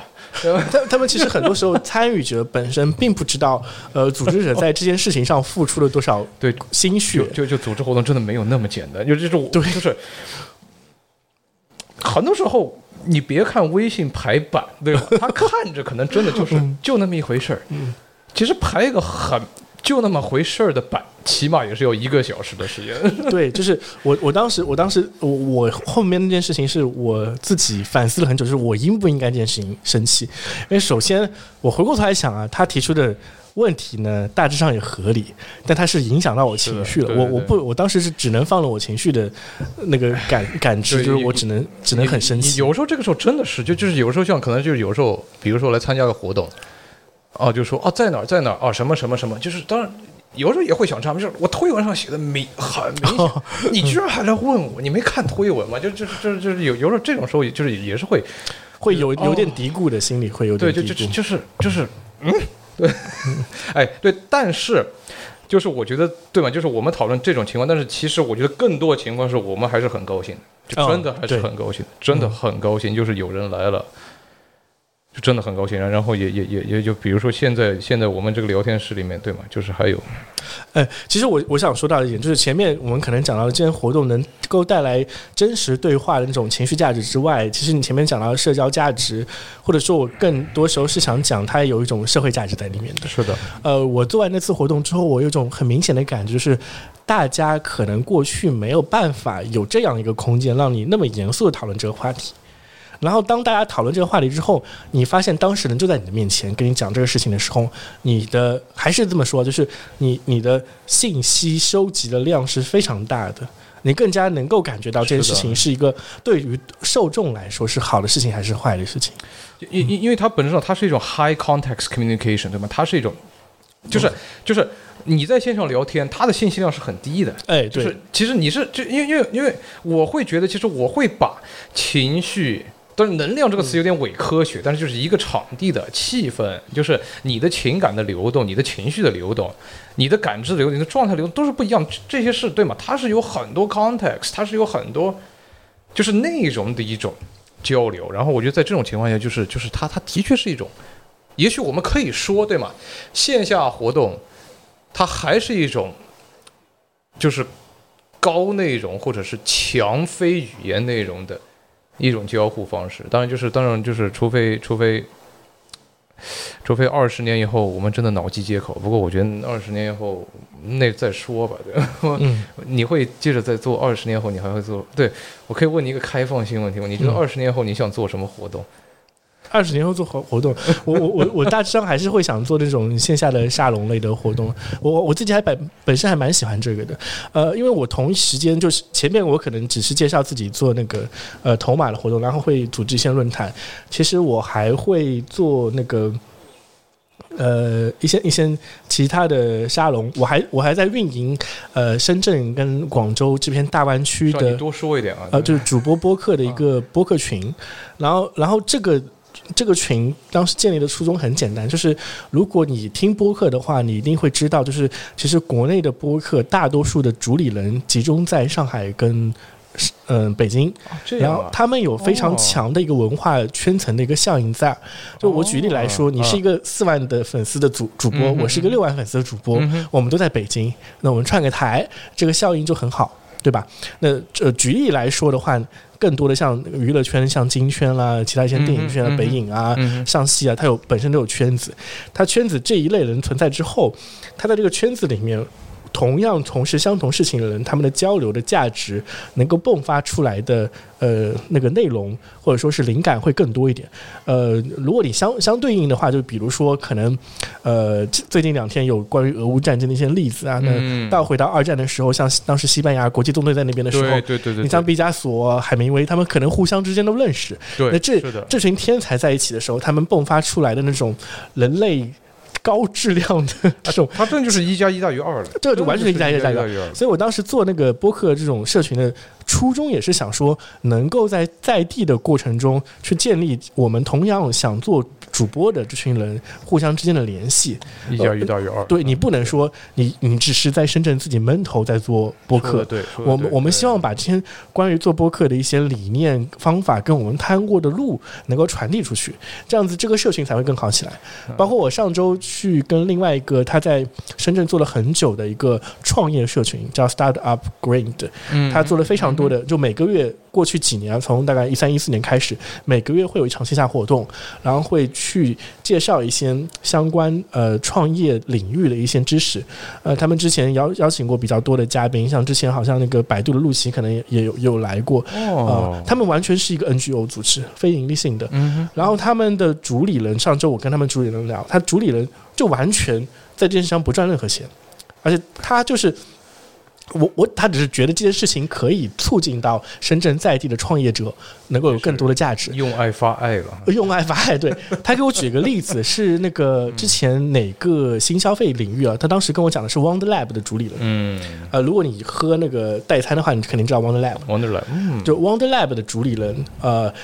他有一次就被 Startup Green 来邀请过来做一个分享，嗯然后他那个 Wonder Lab 的主理人说，我来的原因就是因为我过去参与你们的活动，然后得到了很多，所以我现在想反馈、嗯回馈给这个社群。哎，他这个真的很好，因为这个就是一种 non-transactional，他不是说有就有，它是一种 based on gratitude，对吗？它是这种背上基于善意的一种回馈，然后是是，嗯它不是一种基于社会契约的回馈。对，我觉得就是啊，我我我我我觉得我们是否需要让进入到我们的第三环？哦，我觉得可以，就是那个前面我们有一个话题，我是想、哦想 Q 过去聊一聊。抱歉，不好意思。哦，没没关系，跟那个第三话题有关系。嗯就是其实我有一个认知啊，就是感觉上线下活动可能女性在深圳，我不知道在其他地区是不是这样子。深圳的女性参与者会多过男性很多。我我我我会说，就是嗯会略多于男性，不会。我我我我我为什么会说很多的原因啊？你知道吗？就之前我做大概两到三个活动，我不知道是因为那个话题本身的情况，还是因为怎么样的情况。比如说我之前做那个 Number One，就是我们做那个播客这个线下活动的时候，我整个团队啊，大概有十个人左右，去志愿者团队，呃，只有我跟另外一位那个 rapper 的朋友是男性，呃，百分之二十，剩下百分之八十都是都是女孩子。然后后来还有一次做那个活动，就是那那个那个活动可能更加偏向于女向女性向一点，因为是关于结婚的，然后也是只有女孩子在帮忙，所以我我其实在线下活动里的各种组织里面，周围的朋友都是女孩子在帮忙。对，嗯、我在想是不是因为可能可能男男性朋友会觉得，哎呀，这不是一个正事儿啊，可能不是特别想干这个你。作为一个男性，你觉得男性的正事是什么呢？我我我不知道，因因为我觉得可能一线城市要好一点。就我觉得，因为之前我在昆明，我跟别人聊我在出活动，然后尤其是那种就是就是可能就是，比如说你喝个酒的时候，你跟一个男性聊出活动，他他就会说你出这个有什么意思，然后就就就没办法，就就就他他可能自己也觉得这个，但但是但是我不是说所有人都是这样，然然后就是我我只能说就是。我觉得深圳七六出活动好像出的要偏技术一点的话，哎呀，男的立马就来了。哦，就喜好性还是有区别的。我是这样感觉，就是是出个技术性活动，男的立马就来。所以说，我们下一步是如何把社交型、情感性活动和技术性活动 融 合到一起。会就是我我我自己的一个感觉啊，可能很多呃，就我这个圈层的朋友，他们很多人可能在打游戏，就像我之前的状态啊，呃，我可能二十六岁之前，我的所有的业余生活，就我举个例子，我在七零六看到了很多很多女性朋友，她的年年龄的圈层可能在三岁以下，嗯然后刚毕业这个阶段，嗯，呃，但是他们不喜欢打游戏，对不对？呃。呃，他们也不会去参加各种体育活动，对不对？那他们周末的时间会花去哪里呢？来参加活动，然后参加活动就会稍微对他们来说有吸引力一点，比如说看电影、看展，诸如此类这种活动。有有些东西也比较细微，就比如说，就是像比如说，像我记得我跟昨天跟谁在聊，就聊到说深圳的户外活动，嗯，就是低难度的户外活动，女性就特别多，男性就变少了。那高难度高难度的户外活动，女性就变少了，男性就变多了。就就可能他有一个，我觉得它往大了说，你可以说，但是你知道吗？这就很有意思，因为我当时在澳大利亚参加活动，就是男性多，男多女少，对，就是就是嗯就是我自己就因为因为当时就是当时就是，而且当时组织活动，就是因为当时是。我有跟那个，就是当时我我读研究生那个大学的研究生学生会聊天嘛，就是他们自己会出很多活动嘛，他们那个学校直接给钱，他们让他们做活动，就是学校让你怎么花钱，让学生花高兴就行了。然后，然后他们的团队也是非女性、非常女性化的，就是也许你会觉得哦，一个非常女性化的团队出的活动，肯定应该女生会很多嘛？没有，嗯来的女性非常非常少，来的基本上是男的。然后我就完全没想到，所以说当时我在当时我才回昆明做活动的时候，我就被惊讶到了，因为我以为可能还是像在澳大利亚出活动那种一个调性，就是可能来的男的男的多，女的少。哇，这真的差别好大、哦。对，然后就就我也不知道，对吗？就照理来说，你像澳大利亚，它是一个对吗？就是其实男女非常平等的一个国家，那照理说没有任何东西会阻止女性来参加活动嘛。但但 但是可能就是这个可能又是另外一个形态了，就是我也不知道，因为我当时也跟啊、我也跟就是就是。就是女性聊过，但是她她们就她们就觉得，哎呀，这个活动可能没意思，怎么怎么不想来。但是但是在那个情境，在那个语境下的男的，他就会觉得，哎呀，我特别想来参加社交活动，我特别就很奇怪，你知道吗？所以说，就是可能在这种情况下，可能一个完美的活动是，让澳大利亚的男生来参加，就就也不说澳大利亚男生，就就就是因为因为当时我就在想，就是因为当时真的就是。就是堪培拉参加过活动，悉尼参加过活动，墨尔本参加过活动。哎，我哎，你知道你知道这点上了，我突然有一个感觉，就是好像是有点这样子，可能呃，像呃西方文化下的男性，他们会比较也会可能，他他他可能更愿意来参加。哎，对对对，就是就是我我会回忆起来，我参加过的一些可能在深圳的一些老外局啊。呃，男男女比例其实比较平衡的。我我最大的一个差异就是在深圳参加的文化项的呃局，女生特别的多，但男生就非常的少。我我觉得这个很有意思，因因为因为因为我觉得其实还有另外一个情况。我记得当时，我觉得现在中国至少来参加各种活动的年轻人很多。我我觉得其实你说在堪培拉，然后当时我记得就是我参加过文化活动，好，堪培拉参加过文文化活动。然后当时在那个呃明尼亚波利斯，就是明尼苏达州那个城市嘛，就是就是 George Floyd 的那个城市，我参加过一个书店的书店分享会，来的全是大爷大妈嘛，就是就是还有一个很诡异，就是你去那种所谓的一个国外的空公共空间参加个所谓的一个思想交流的活动，对吗？就是理论上哈，可能是你的理想是哦，对啊，这是一个自由的国度，对吗？言论自由肯定会看到激烈的思想的输出和碰撞，没有。就是一群大爷大妈在那坐着，然后就就就就就就，我觉得就是可能就是每个地方出，就是我记得昨天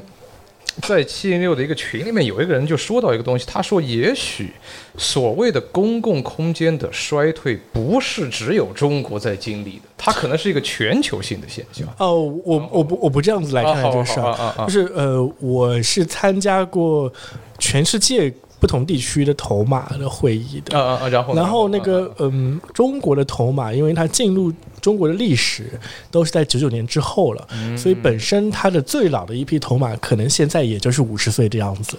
就我们俱乐部其实是有最老的头马会员的，他差不多是两千年时候加入，太牛了。他是一个很很呃非常成功的企业家。然后他是五十岁左右，他是中国最老的会员。哇！但是我之前在马来西亚的时候是见过七八十岁的会员。就就就，我觉得就是他有一个年龄流动性肯定是非常好的。就是我也希望来一个大爷大妈，我也希望七零六活动能来个。这个这个跟城市的发展区别非常的大。对，我我举个例子，我其实不太在深圳看得到呃白头发的人来参加活动，就跟上海不一样的。对，跟跟上海、跟北京还有在那个广州都不一样。好的，我印象很深刻，我之前在那个。呃，广州参加过一个 LGBT 的活动，我当时就见到了可能是七十岁左右的资深的资深的 LGBT 成员。太好了，这种真的太棒了。他们那个他们那个不包容性会更强一点。其实我我我来分析这个背后事情的原因啊，就是。我们社会发展的阶段完全不一样。嗯，对对对对对对对。你你你像一个三四线城市，它过去，我我我举个例子，我来自于一个浙江的四线城市，在三十年前，我们工我们城市没有完成工业化的，呃，然后你到处可以见到，呃，可能连公厕都没有这种这种情况。那这个这个差别跟你。一线城市的差别就不是简简单单的几呃十年左右的差别，是二十年、三十年的差别。是的，是的。所以这个这个肯定需要一个过程。但是你想想看，北北美，你说尤其是中部或者说中西部一些城市，它它过去三四十年可能都一个样子，没有变化过。就就就可能就是真的就是，就我觉得可能比较有意思是相反，西方世界的代际差异没有那么大啊，真的没有那么大。就是可能你爸喜欢。可能你爸喜欢朋克，你还是喜欢朋克，就是呃，这里会有讲到一点，就是说可能是七零后之前的那几代人，他们是身上是没有流行文化这件事情。我觉得这个很有意思，就是嗯，其实我们生活在一个长的六十年代嘛，嗯，六八年还没有结束嘛，就是很多思潮从六八年之后，就是尤其是流行文化和资本，就是我觉得我我觉得可能新自由主义有些东西做得非常好。他真的很，就是我说美国的，就美英的新自由主义，他做的非常好。他真的把六八年那个文化给收编了，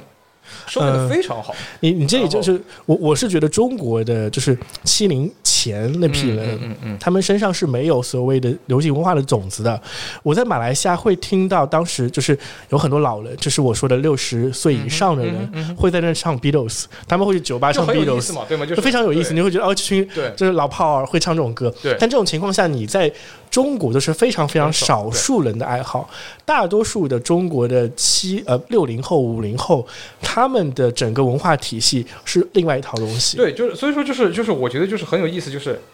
所以说从这个角度来说，对吗？小粉红已经是不一样的，因 因为它它真的不是六十年代那个东西，就是就是我觉得就是借用那个历史学家 Eric Hobsbawm。的一个说法，对吗？Eric Eric Hobsbawm 说过，十九世纪是一个长世纪，二十世纪是一个短世纪。嗯，但是我想说，六八年是一个非常长的六八年。我们现在还生活在六八年，这个观点很有意思啊。就是你你你，其其实他是 我我觉得可能是从六八年之后的很多流行文化，它在不断的在炒，对对对，不断的炒，对它那种消费和生产的方式。然后我觉得这种它也影响到了，间接影响出活动的人参加活动，就是他他真的。影响到了各方。你你这么你这么想，你你在你在你在七零六组织的有些活动，是不是有些时候可能在七十年代也可能发生过？我真是这么想。然后然后然后这这个就扯到就是这个这个就扯到就是当时就是为什么我在推文上好像抖了个关子说哦为什么美国某高校工会官员啊觉得七零活动很有意思是这样的就是当时呃当时我前任的闺蜜她就是当地的就是她就是她就是明州当地的一个大学的一个工会副主席嘛就是然后。然后我们就聊到七零六嘛，因因为因为我们就是我是我们分手之后，我们才开始我才开始搞七零，但是我们还会聊天嘛，就聊到七零六，然后就聊到就是他就是他作为一种 community capacity building 或者 social empowerment program，就他听了就觉得非常有意思，就是尽管对这一套都是美国以前搞剩下来的，这真的是搞剩下来的，就是，但是就是但是相反就是在某种情况下，可能他现在好像又可以重新。可以再重新，就是有点像是出口转内销这种，出口出口转就是就因因为我跟他讲了一下，其实我们会出的，他他一听他说，哎，这很有意思，他当时立马就说啊，我们这边有几个那种 Black Black Lives Matter 那种那种权力呃机构呃权力组织，就是要不要我们。他说：“哦，如果七零六在那个对，在在在美国开一个，说真的可以搞类似这种 community integration project，其实也是有点像打破信息茧房嘛。因为当时我们就聊，我们说怎么样打破，呃，富有的白人的中产阶级和对吗比较穷的黑人的对话这个这个对话空间，还有一个对话空间很有意思，还有一个对话空间很很多人没有意识到。”东亚籍的人，就是比如说像中国、日本、韩国裔的这种人，他其实和在美国的东南亚裔交流不多的。嗯，就是像当时，当时我记得，当时，当时我在，当时我记得就是有跟一个夏威夷的人聊，他就说，但他那个话说的说的有点扯淡了，就是很伤感情的话，他就说，因为他是。他是半，他是半白人半日本人嘛，就是他他他母亲是白人，他他父亲是日本人，然后他他就说哦，你知道吗？我们在夏威夷，哦，亚裔是分四等的，啊，说说一般就是哦，中国人、日本人看不起。呃，中中国人、日本人、韩国人看不起呃东南亚裔，呃呃看不起就是看不起东南亚裔的，但东南就是就是 东南亚裔看不起大洋裔，不是就 最最底下就是看不起菲律宾人嘛，就是就是就谁有钱就就看得起谁，谁没有钱就就是他其实，在亚裔在美国的亚裔这个之间里面也有一个鸿沟，然后就相当于是就其实就是所以说当时就很有意思，我跟那个跟那个工会副主席聊到起来，他有一听他就觉得很有意思，就是可能在某种时候在这种情况下就是就是好。那这个就是有点像是好，叫 Mina 也问了，就是为什么是六八年？方便展开讲一下就是我觉得六八年它，它是一种解构嘛，对吗？六八年它它就是福柯式的解构，只是现在就是这种解构它被资本收割了，但是不。然后我觉得比较有意思的是，可能真的是真是因为在西方世界，它的六八年已经过去了，对吗？因为里根时代来了，撒切尔时代来了，然后再之后，对吗？新自由主义时代来了，就是。六八就是相当是六八年已经不是那么酷了，它已经不是一个新的 cultural zeitgeist，它已经不是一个所谓的时代之声、时代精神这种感觉。但是相反，就是可能。就是你像七零六这种比较挂壁的地方，它突然哦有一个六八年的阴幽灵正在七零六上空游荡。就像之前我们我们参加你的活动，呃，首先你线下活动肯定不会有电子，你不玩手机吧，对吧？我们去在那儿聊天，同时让你放的黑胶唱片也是他妈那个年代，什么跟七七嗯对，就就是我觉得。我我觉得是不是我们应该开放给观众了？我啊，可以，因为我们之前收集了一些问题出来，然后那个呃，这里有几个问题，那我们那个小川可以看看你哪个问题想先解答一下。好的，你你想解答哪个？哦，我我我们问了第一，哦，第一，我们先问说念一下问题啊，对，你快速解答我们就过了。就第一个问题是金鱼提的，就怎么在一群人中尽可能的找到那些和自己能成为好朋友的人？你你有什么见解吗？呃，没有见解，就是成为好朋友这件事情太难了。呃，就是好朋友这个定义是一件呃非常要求非常高的一个定义，他会要求你对方跟你至少在百分之五十的话题上是有共通性的。呃，所以这件事情本身就是一件非常难的事情。我自己是觉得可遇不可求了，不要说非要求这个事情，反而没有。我我觉得，我觉得，我觉得，我同意你说的，就是有时候就是可能就是他一个比较一个比较。鬼畜一个比较微妙的东西是，呃，如果你就是你想交好，抱歉，我我充一下电，这个手机没电。对，就是就是啊，没事，我已经在充了。就是你如果想找好朋友的话，我觉得可能反而有一个方式，我的策略是多来参加活动。多来参加活动，你总会遇到一个人，就是就是没有必要有一个择友策略，嗯，而是说多来参加活动，哎，对，自然就可以遇到玩的好的，对，你要你要多认识朋友，对，把基数扩大，对吧？就是就是我我不会考虑一个策略，这个呃，不过好像金宇也不在，但是不管了，反正他可以听见的，对，好，那就是 Mina。呃，如何办一场能够深入交流，在广泛意义上好的活动？我这个好难。我只能我只能说，我知道怎么办一场不深入，在在广泛意义上不好的活动。对对对，我我只能说就是，我们出活动我们会考虑一个东西，它它就是一个跷跷板嘛，你出的太深来的人就少嘛，就这个真的是一个很微妙的东西。我也可以出的很深。我觉得在这种情况下，就是我我想的三个点，就是第一个点就是，你就是作为一个活动发起者，你要选一个你想进入进行深入交流的活动，就是你要选一个深入交流的，就是你要选一个主题，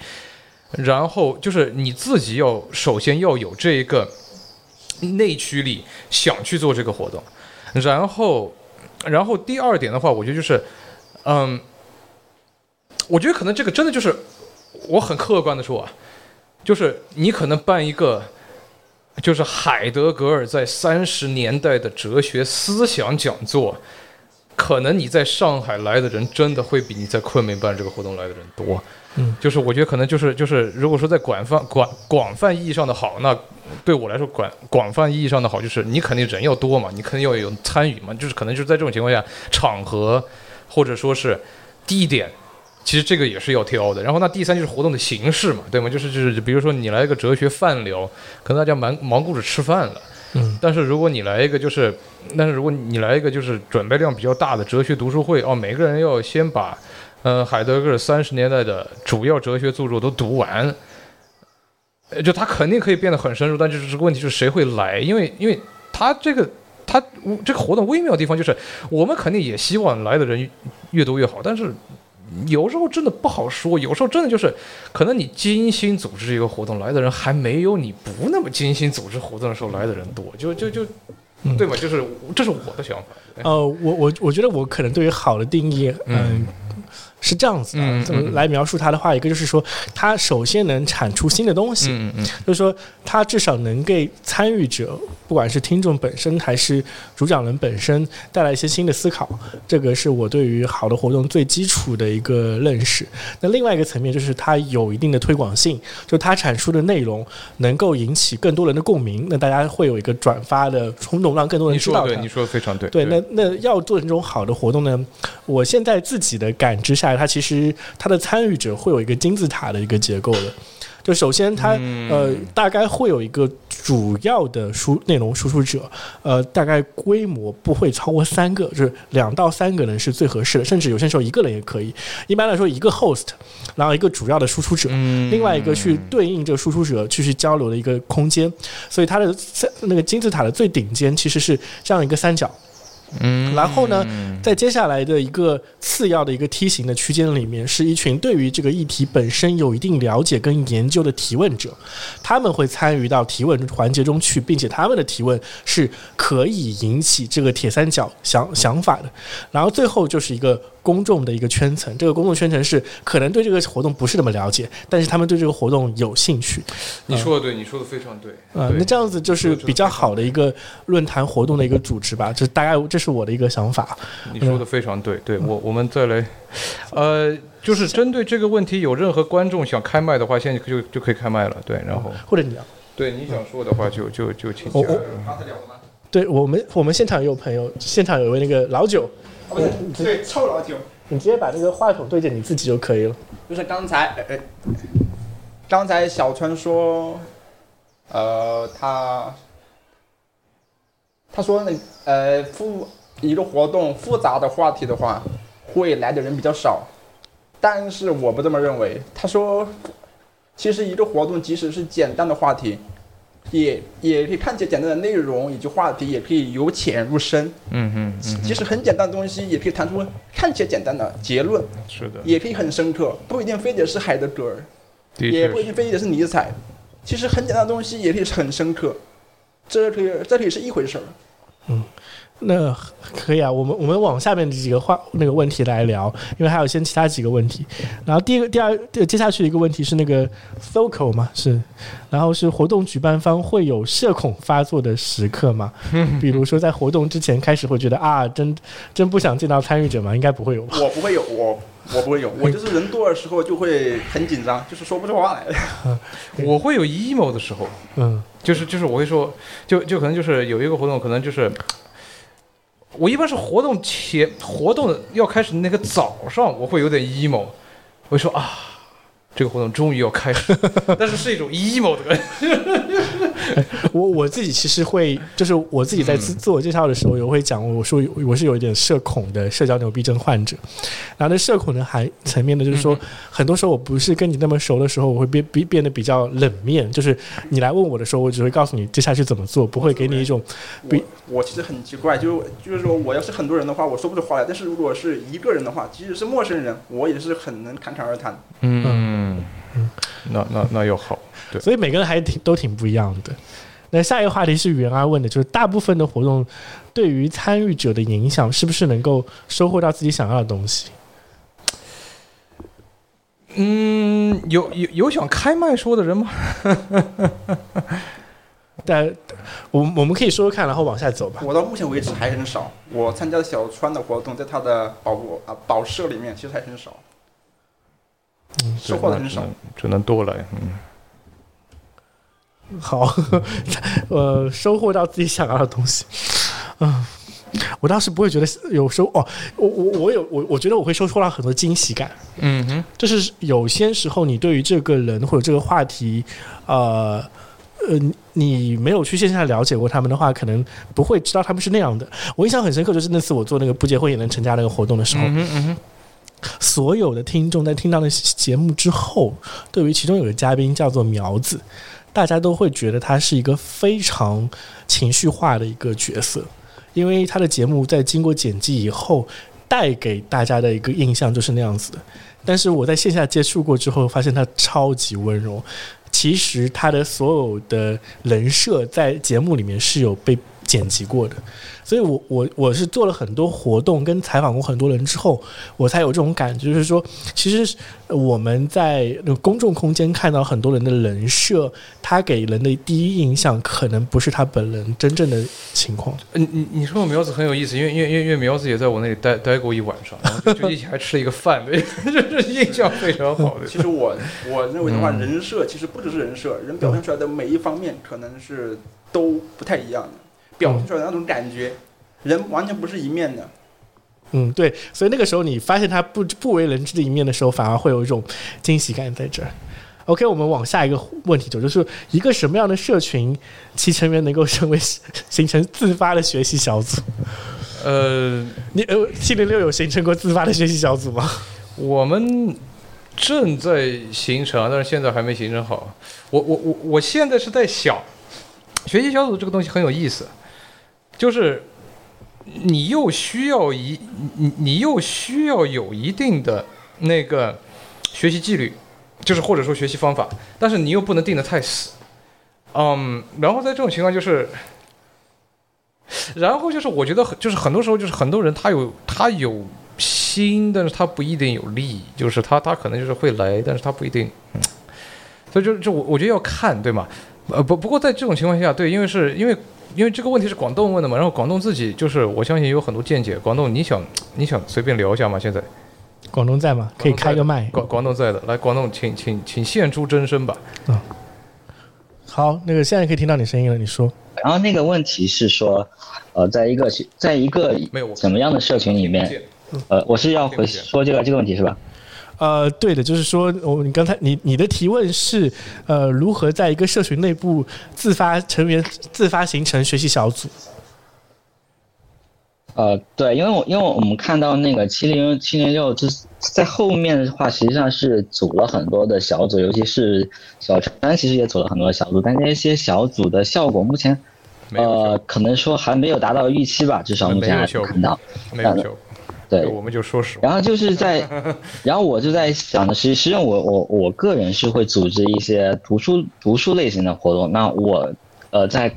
呃，就是在考虑说，我如何让我的，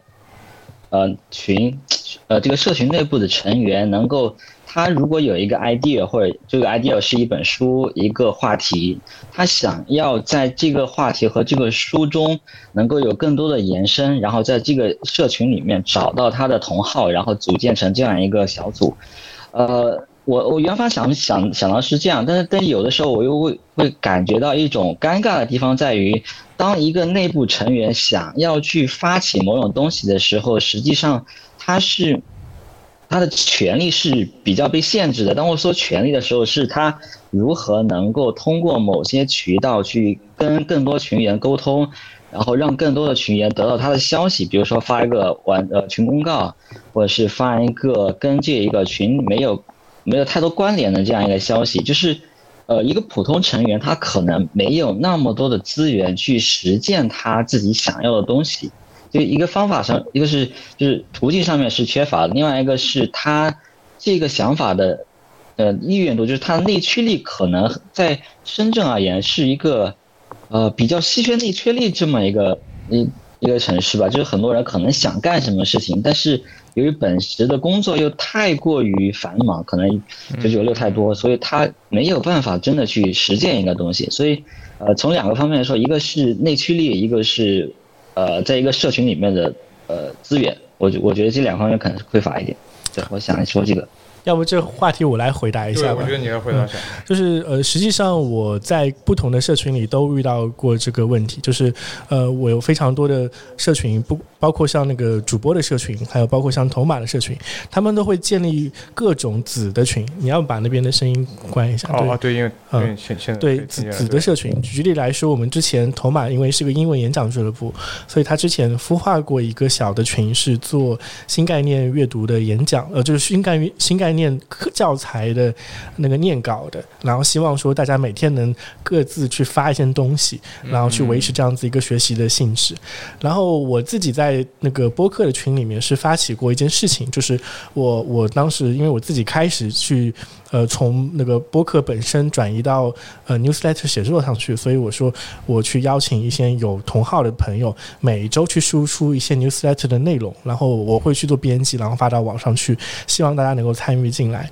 那几个事情的案例都会有一个这明非常明显的一个情况。首先，所有的学习性质的小组，大家都会有个发起人。那这个发起人本身，我的建议他是一定要有一定的维持力，给自己设定好目标，你要维持。大概半年或者一年的时间不动摇，不停的发你的你自己本身的榜样感，会给周围的人激励，让大家去跟随你，这是一种领导力。你一定要有做这件事情作为一个榜样的基础。然后呢，是作为这个。组织的领导者或者说引领者，你必须要对其他人的跟随进行反馈。就是如你做完这件事情之后，如果有一个人说：“哎，群起响应，我也去跟你一起念新概念，我一起跟你念，一起念 newsletter。”他写了东西了，你一定要给他反馈，就告诉他你这件东西是做得好的，然后鼓励对方。呃，大多数情况下，我自己感觉到的，如果说一个事情坚持不下去了，周围人不跟随了，这个事情慢慢的黄掉了，很多时候是因为没有反馈。他做了一件事情之后，没有任何人告诉我这件事情做得好或者不好，我也没看到其他人在做，那他就会慢慢退出的。所以这里面，呃，虽然出发点很好。我我我我我说一下，就是我自己感觉这种各种学习小组，它的出发点是非常好的，但实际上它的效能，么或者说是回报是比较低的，因为它本身会要求那个核心的一到两个人的发起者自己投入非常的精力神进去的。对啊，呃，这些这个出发点很好，但是实际上它的呃效果会折扣。那我自己一个感觉是，你尽量能把它变成一个线下活动会稍微好一点，因为线下活动，呃，大家会有一个所谓的社交成本，就是我要线下过来。我要到你的面对面来谈，他可能会要坐一个地铁过坐一两个小时过来，那这个过程中就会让他对这件事情格外的重视，就是你不要。指望着每个人自己在家里把东西写出来，把自己的读书笔记写好，但是 让大家一起到一个地方去写，那可能反而会写出来。所以这里面其实最大的压力来自于组织者本身。呃，我不知道我自己的这种经验会不会能给给能够给你一些帮助。就是我觉得你说的非常对，就是就是如何组织者自己可以自己就是又是套话了，自己自己为自己赋能，真真的是这种，就就是就是你你如何找一个话题，对，就是真的自己你想学的。你就学，然后有人来，那更好。对，可能真的就是。就准备成这种东西。我我自己很深的一个印象就是，我最近在不是在写 newsletter 嘛，我自己给定了一个目标是大概一年要写五十篇左右，然后就每周要写。然后因为我是那个活动的发起人，所以我现在逼着自己每每天都要去写，就每每个星期都要去写，就是我不能去断。我觉得这个真的很好。然后这个时候，其实你你你一方面去考虑这个事情可以维持，是带给别人价值，但最后得益最多人是你自己。对，就是是你自己逼着自己去做。他这个也是一个很很很很很。比较玄的东西，但其实就是最后你做活动是为了你自己做，对，是就是真真的是这样，就是其实你是为了你自己做。嗯，哎，我看我们现在好像就是还有还有几个忠实的听众还在啊，我们。我我们跟我先看看那个臭那个老 老酒精臭老酒这个问题，就是讨论的东西，无论是什么东什么，为什么都缺少某些有价值或者深刻的地方，而且大家好像本身就不感兴趣，更喜欢家长里短跟鸡毛蒜皮。哦，我先问我我我我我我念完这问题之前，我想问你一个问题：对你来说，深刻跟有价值的东西是什么？深刻跟有价值。你把那个话筒推到自己面前。嗯，深刻的有价值的东西，就是不管是说出来的话到底是有多么形而上，或者说形而下，总之能让人能从中体会到一些在其他地方没有体会到、体会过的东西。那其他地方指的是什么？其他地方就是生活中定义其他地方。生活中就是其其他体验中没有体会到、没有了解过的东西，不管它到底深不深刻，看起来深不深刻，但是总能够学到一点。这这是深刻的本来意思，而不是尽尽量的形而上。那不一那玩意儿其实也不一定是深深刻。嗯，其实这个这我我我来我来讲一下我自己一个感觉，其实大多数时候的线下活动，它不产生深刻的内容。深刻其实也可以很简单。呃，我我自己的感觉就是它不能产生深刻内容，因为那我觉得不一定。呃，我还记得在十八世纪的北美的共读社，就是富兰克林的共读社，其实也很好，他们并不是很复杂。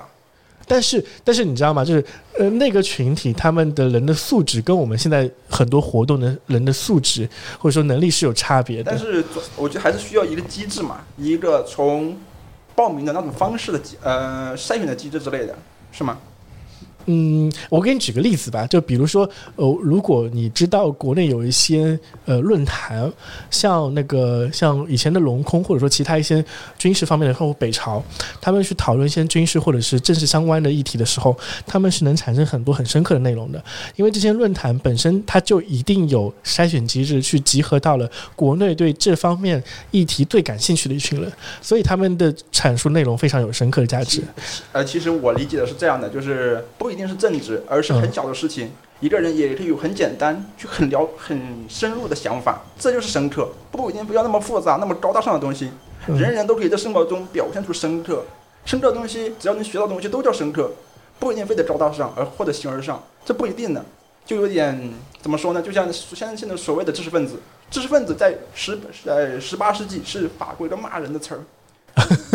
嗯。而说，就像现在所谓的知识分子，他们就喜欢掉书袋、形而上，实际上不一定。其实每个人都可以在生活中很深刻，就是很有学问。关键是怎么能够了解到一个问题，有自己的想法，这就叫深刻，不一定非得形而上，这不是一回事。嗯，我我我我感觉这个可能。呃，怎么说呢？还是跟你参与的活动的性质，还有参与者本身相关吧。然后我自己的一个感觉就是，你你所谓的深刻，给我的有这种感觉是，呃，你希望那个输出者本身是有智慧的，但是有智慧对我来说，是本身就是一件其实比较困难的事情。其实不是的，就是其其实没有智慧，一个人的想法也可以让别人感觉到学他有某方面的智慧，或者说了解到一些东西，这也是智慧的一方面。他自己没有主观意识的表达一些智慧出来。但是人家感受到了，这也是智慧。嗯，那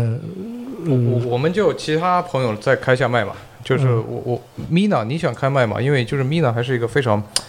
就是全程都还是在听，就是还是在评论，还是在问问题的。我然后其实我我我还特别特别想让 Mina，如果你愿意开麦的话，对，你想开个麦吗？就或者其他就是现在剩下的就是 Naomi，特拉斯大哥，对，泽塔大哥，然后还有。莫莫莫，对，就是如果说你们想开麦的话，欢迎开一下麦。还有几位啊？线呃就在线上。呃，还有大概六位。嗯嗯，那或者我们最后还有两个问题，我们把那两个问题走完也可以。那我们就过完吧。对，另外一个是阿绿提的问题，就是关于社群的最终走向，就貌似是发展为各自的小圈子，然后沉寂，所以呃，我觉得也没有，但是的确就是七零六在运营的时候，的确有谈到这么一个问题，就是哈，如果说要，就是如果说它真的裂变化很多小社群以后，那要这个大社群有什么有什么用，对吗？就是就是就是七零六在七零六的运营的时候，我们也遇遇到过这个挑战。它这个挑战就相当于是，你的确需要有一个细化的兴趣小组，就是让可能有兴趣的人可以一起做一些活动。但是这个兴趣，这个兴趣小组，你又不能够让它变得太狭隘、太小，让它和其他的大群失去联系。现在七零六就是至少就是，就是像某些地方七零六，他们现在这个策略就是拉小群。但是活动就是隔一段时间，这个所谓的共创阶段结束之后，这个小群就解散了。就是它不是一种比较完美的最终解决方案，但是就是，但是我觉得就是可能它是一种实，它也许是实际的解决方案策略之一。就是你可以，你可以收，但是你可以散，你可以收，你可以散，但是这个不是实际的解决方案之一。但是就是这个可能也跟平台有关系，因为就是就是像像。像对吗？我们回到 Cody's Law，对吗？就是我我们的社交习惯是怎么被一个平台社交软件给编程的？就是其实不同的软件可能也不同的社交平台，它也会带来一种不一样的啊社交动力学，就是 social dynamics。就是它的社交机制是不一样的。哎，这个其实我有个问题想挑战一下你们啊，这个是问题，真是挑战来着。就是你我我看到你们可能有在做一些关于 DAO 的实践，嗯，就是，但是实际上我对于所有的非盈利性组织，尤其是这种做活动的组织，都有一种直观的感受，就是它其实非常的。独裁或者说是呃高度中心化，它的所有的活动的组织跟它的内容定位以及价值观都集中在几个中心人物身上。就就就就像就像那个星期三的时候，当时跟那个跟那个清华大学的那个顾学英就顾学庸教授聊天嘛，嗯，然后他就说。他就谈到嘛，然后他就谈到这个事情，然后那个顾学庸教顾顾学庸教授，对大家也可以关注一下顾学庸教授的那个 XPL，XPL Extreme Learning Program 是他为清华大学设计的一个开源学习啊平台，对大家可以看一下，或者私信找我也可以。嗯，就是他就跟他聊的时候，他就谈到，他说就是现在。他说最大的讽刺就是，其实尽管区块链是去中心化的，但现在是中心化。但其实区块链是一个极端中心化，因为那个交易交易平台的问题嘛。对，所以所以就是就是，我觉得就是可能我们在很多时候就是真的在实操的时候，你会发现有很多很多背反的时候。嗯，就是可能一个越越强调它越是去中心化的组织，可能它在某些方面在规则的制定上面，它是非常中心化。哦，我我啊，我是我是觉得就是其实呃，我觉得最去中心化的东西可能是。是那个开源的东西，但是七零六很多东西跟开源差别还挺大。就是我们非常想让它变得更开源一点。那那这个这这个就就是欢迎来到存在主义的荒漠啊！就是就是你会意识到，尽管你想开源，没有这么多人愿意开源。就就就像是就是就是我觉得就是甚至一个组织，它在全就是比如说七零六在那个七零六在旧金山在纽约能出的活动，调性是不一样的。他在上海出的活动调性是不一样的，他在深圳出的活动调性不一样的。你在就是好，可能说是可能在在七零六加州或者说七零六呃上海，好，你出一个活动，对，我们可以谈一下道。啊，我们可以先，我们可以谈一下去中心的自治组织。好，我们也可以谈一下区块链。但是可能等你到什么七六南昌，呃，七零六就是西安做活动的时候，可能就是活动组织担心更多是我们出什么活动人会来。嗯，就是就是它它是有一个鸿沟的，所以说就是就是就是，但是你说的很对，就是说有时候就是现在就是好。好，今今年谈元宇宙，谈 DAO，哎呀，天哪，变成了对吗？变成了出活动的银子弹。哎呀，只要你扯上这两个词，哎呀，你就可以，你就可以上播客。但但其实有很多很多很多很多很多的问题，对，嗯，就是你有很多很多的问题。然后在这种情况下，你会意识到，对，可能有时候，行，我我们越说哦，要越去中心化，越，但其实最后你发现，哎呀，还是需要依开依依依赖人。然后这个就让我想到，就是那个。这个就让我想到我听的另外一个理论，就是说越中越去中心化的组织，但其实上你越需要在地的人的支持，因为在地的人就像每个大脑里面神经细胞的神经元一样，就你是需要神经元的，嗯，就是你不你不可能说只有突触，就是好对吗？一个完美的一个完美的情况就是好，它是一个只有信息突出的一个网络状结构。不是的，你是需要神经元的。然后，我我我其实会有一种感觉，就是那个对比对比那个七零六跟我其他看到一些组织的区别，就是你们的 mission 跟 vision 可能不是那么清晰的带给你们的受受众，因因为他可能故意没有一个 mission。我我我就想说，就是不敢有，是不是不是可以说不敢有？然然后就就像就像就像这个，呃，就像这个特拉斯马克思说，Cody's Law 是好的，例如一个微信群如何有效踢人。就是值得去用去中心化解决的，但是又有民主被滥用的风险，也就是 Cody's Law 的风险。我觉得你说的对，但是其实我觉得七零六其实它更接近守夜人政府。嗯，守夜人政府就是他的，就是就是在决策议题上有决定话语权的人，他不会轻易站到前台来。你甚至有很多人，就是你甚至有很多人在七零六，就是在了一段时间，他不知道是谁在管事儿，但是有人管什么？有的，就是他更像是一个守夜人政府，就是只有在你睡觉的时候，他会出来看一下。嗯，就就可能是对，就是就是没办法啊。对，Mina 说没有提到 censorship，我们其实有提到的，但是很隐晦的提到。对，就是我我们很隐晦的提到一下这个东西，就是就是反正就是这个只能说点到为止。因因因为就是就是我们真的。不是一个那种 issue-based advocacy，嗯，在中国也搞不了 issue-based advocacy，反正就是点到为止吧，对，嗯嗯。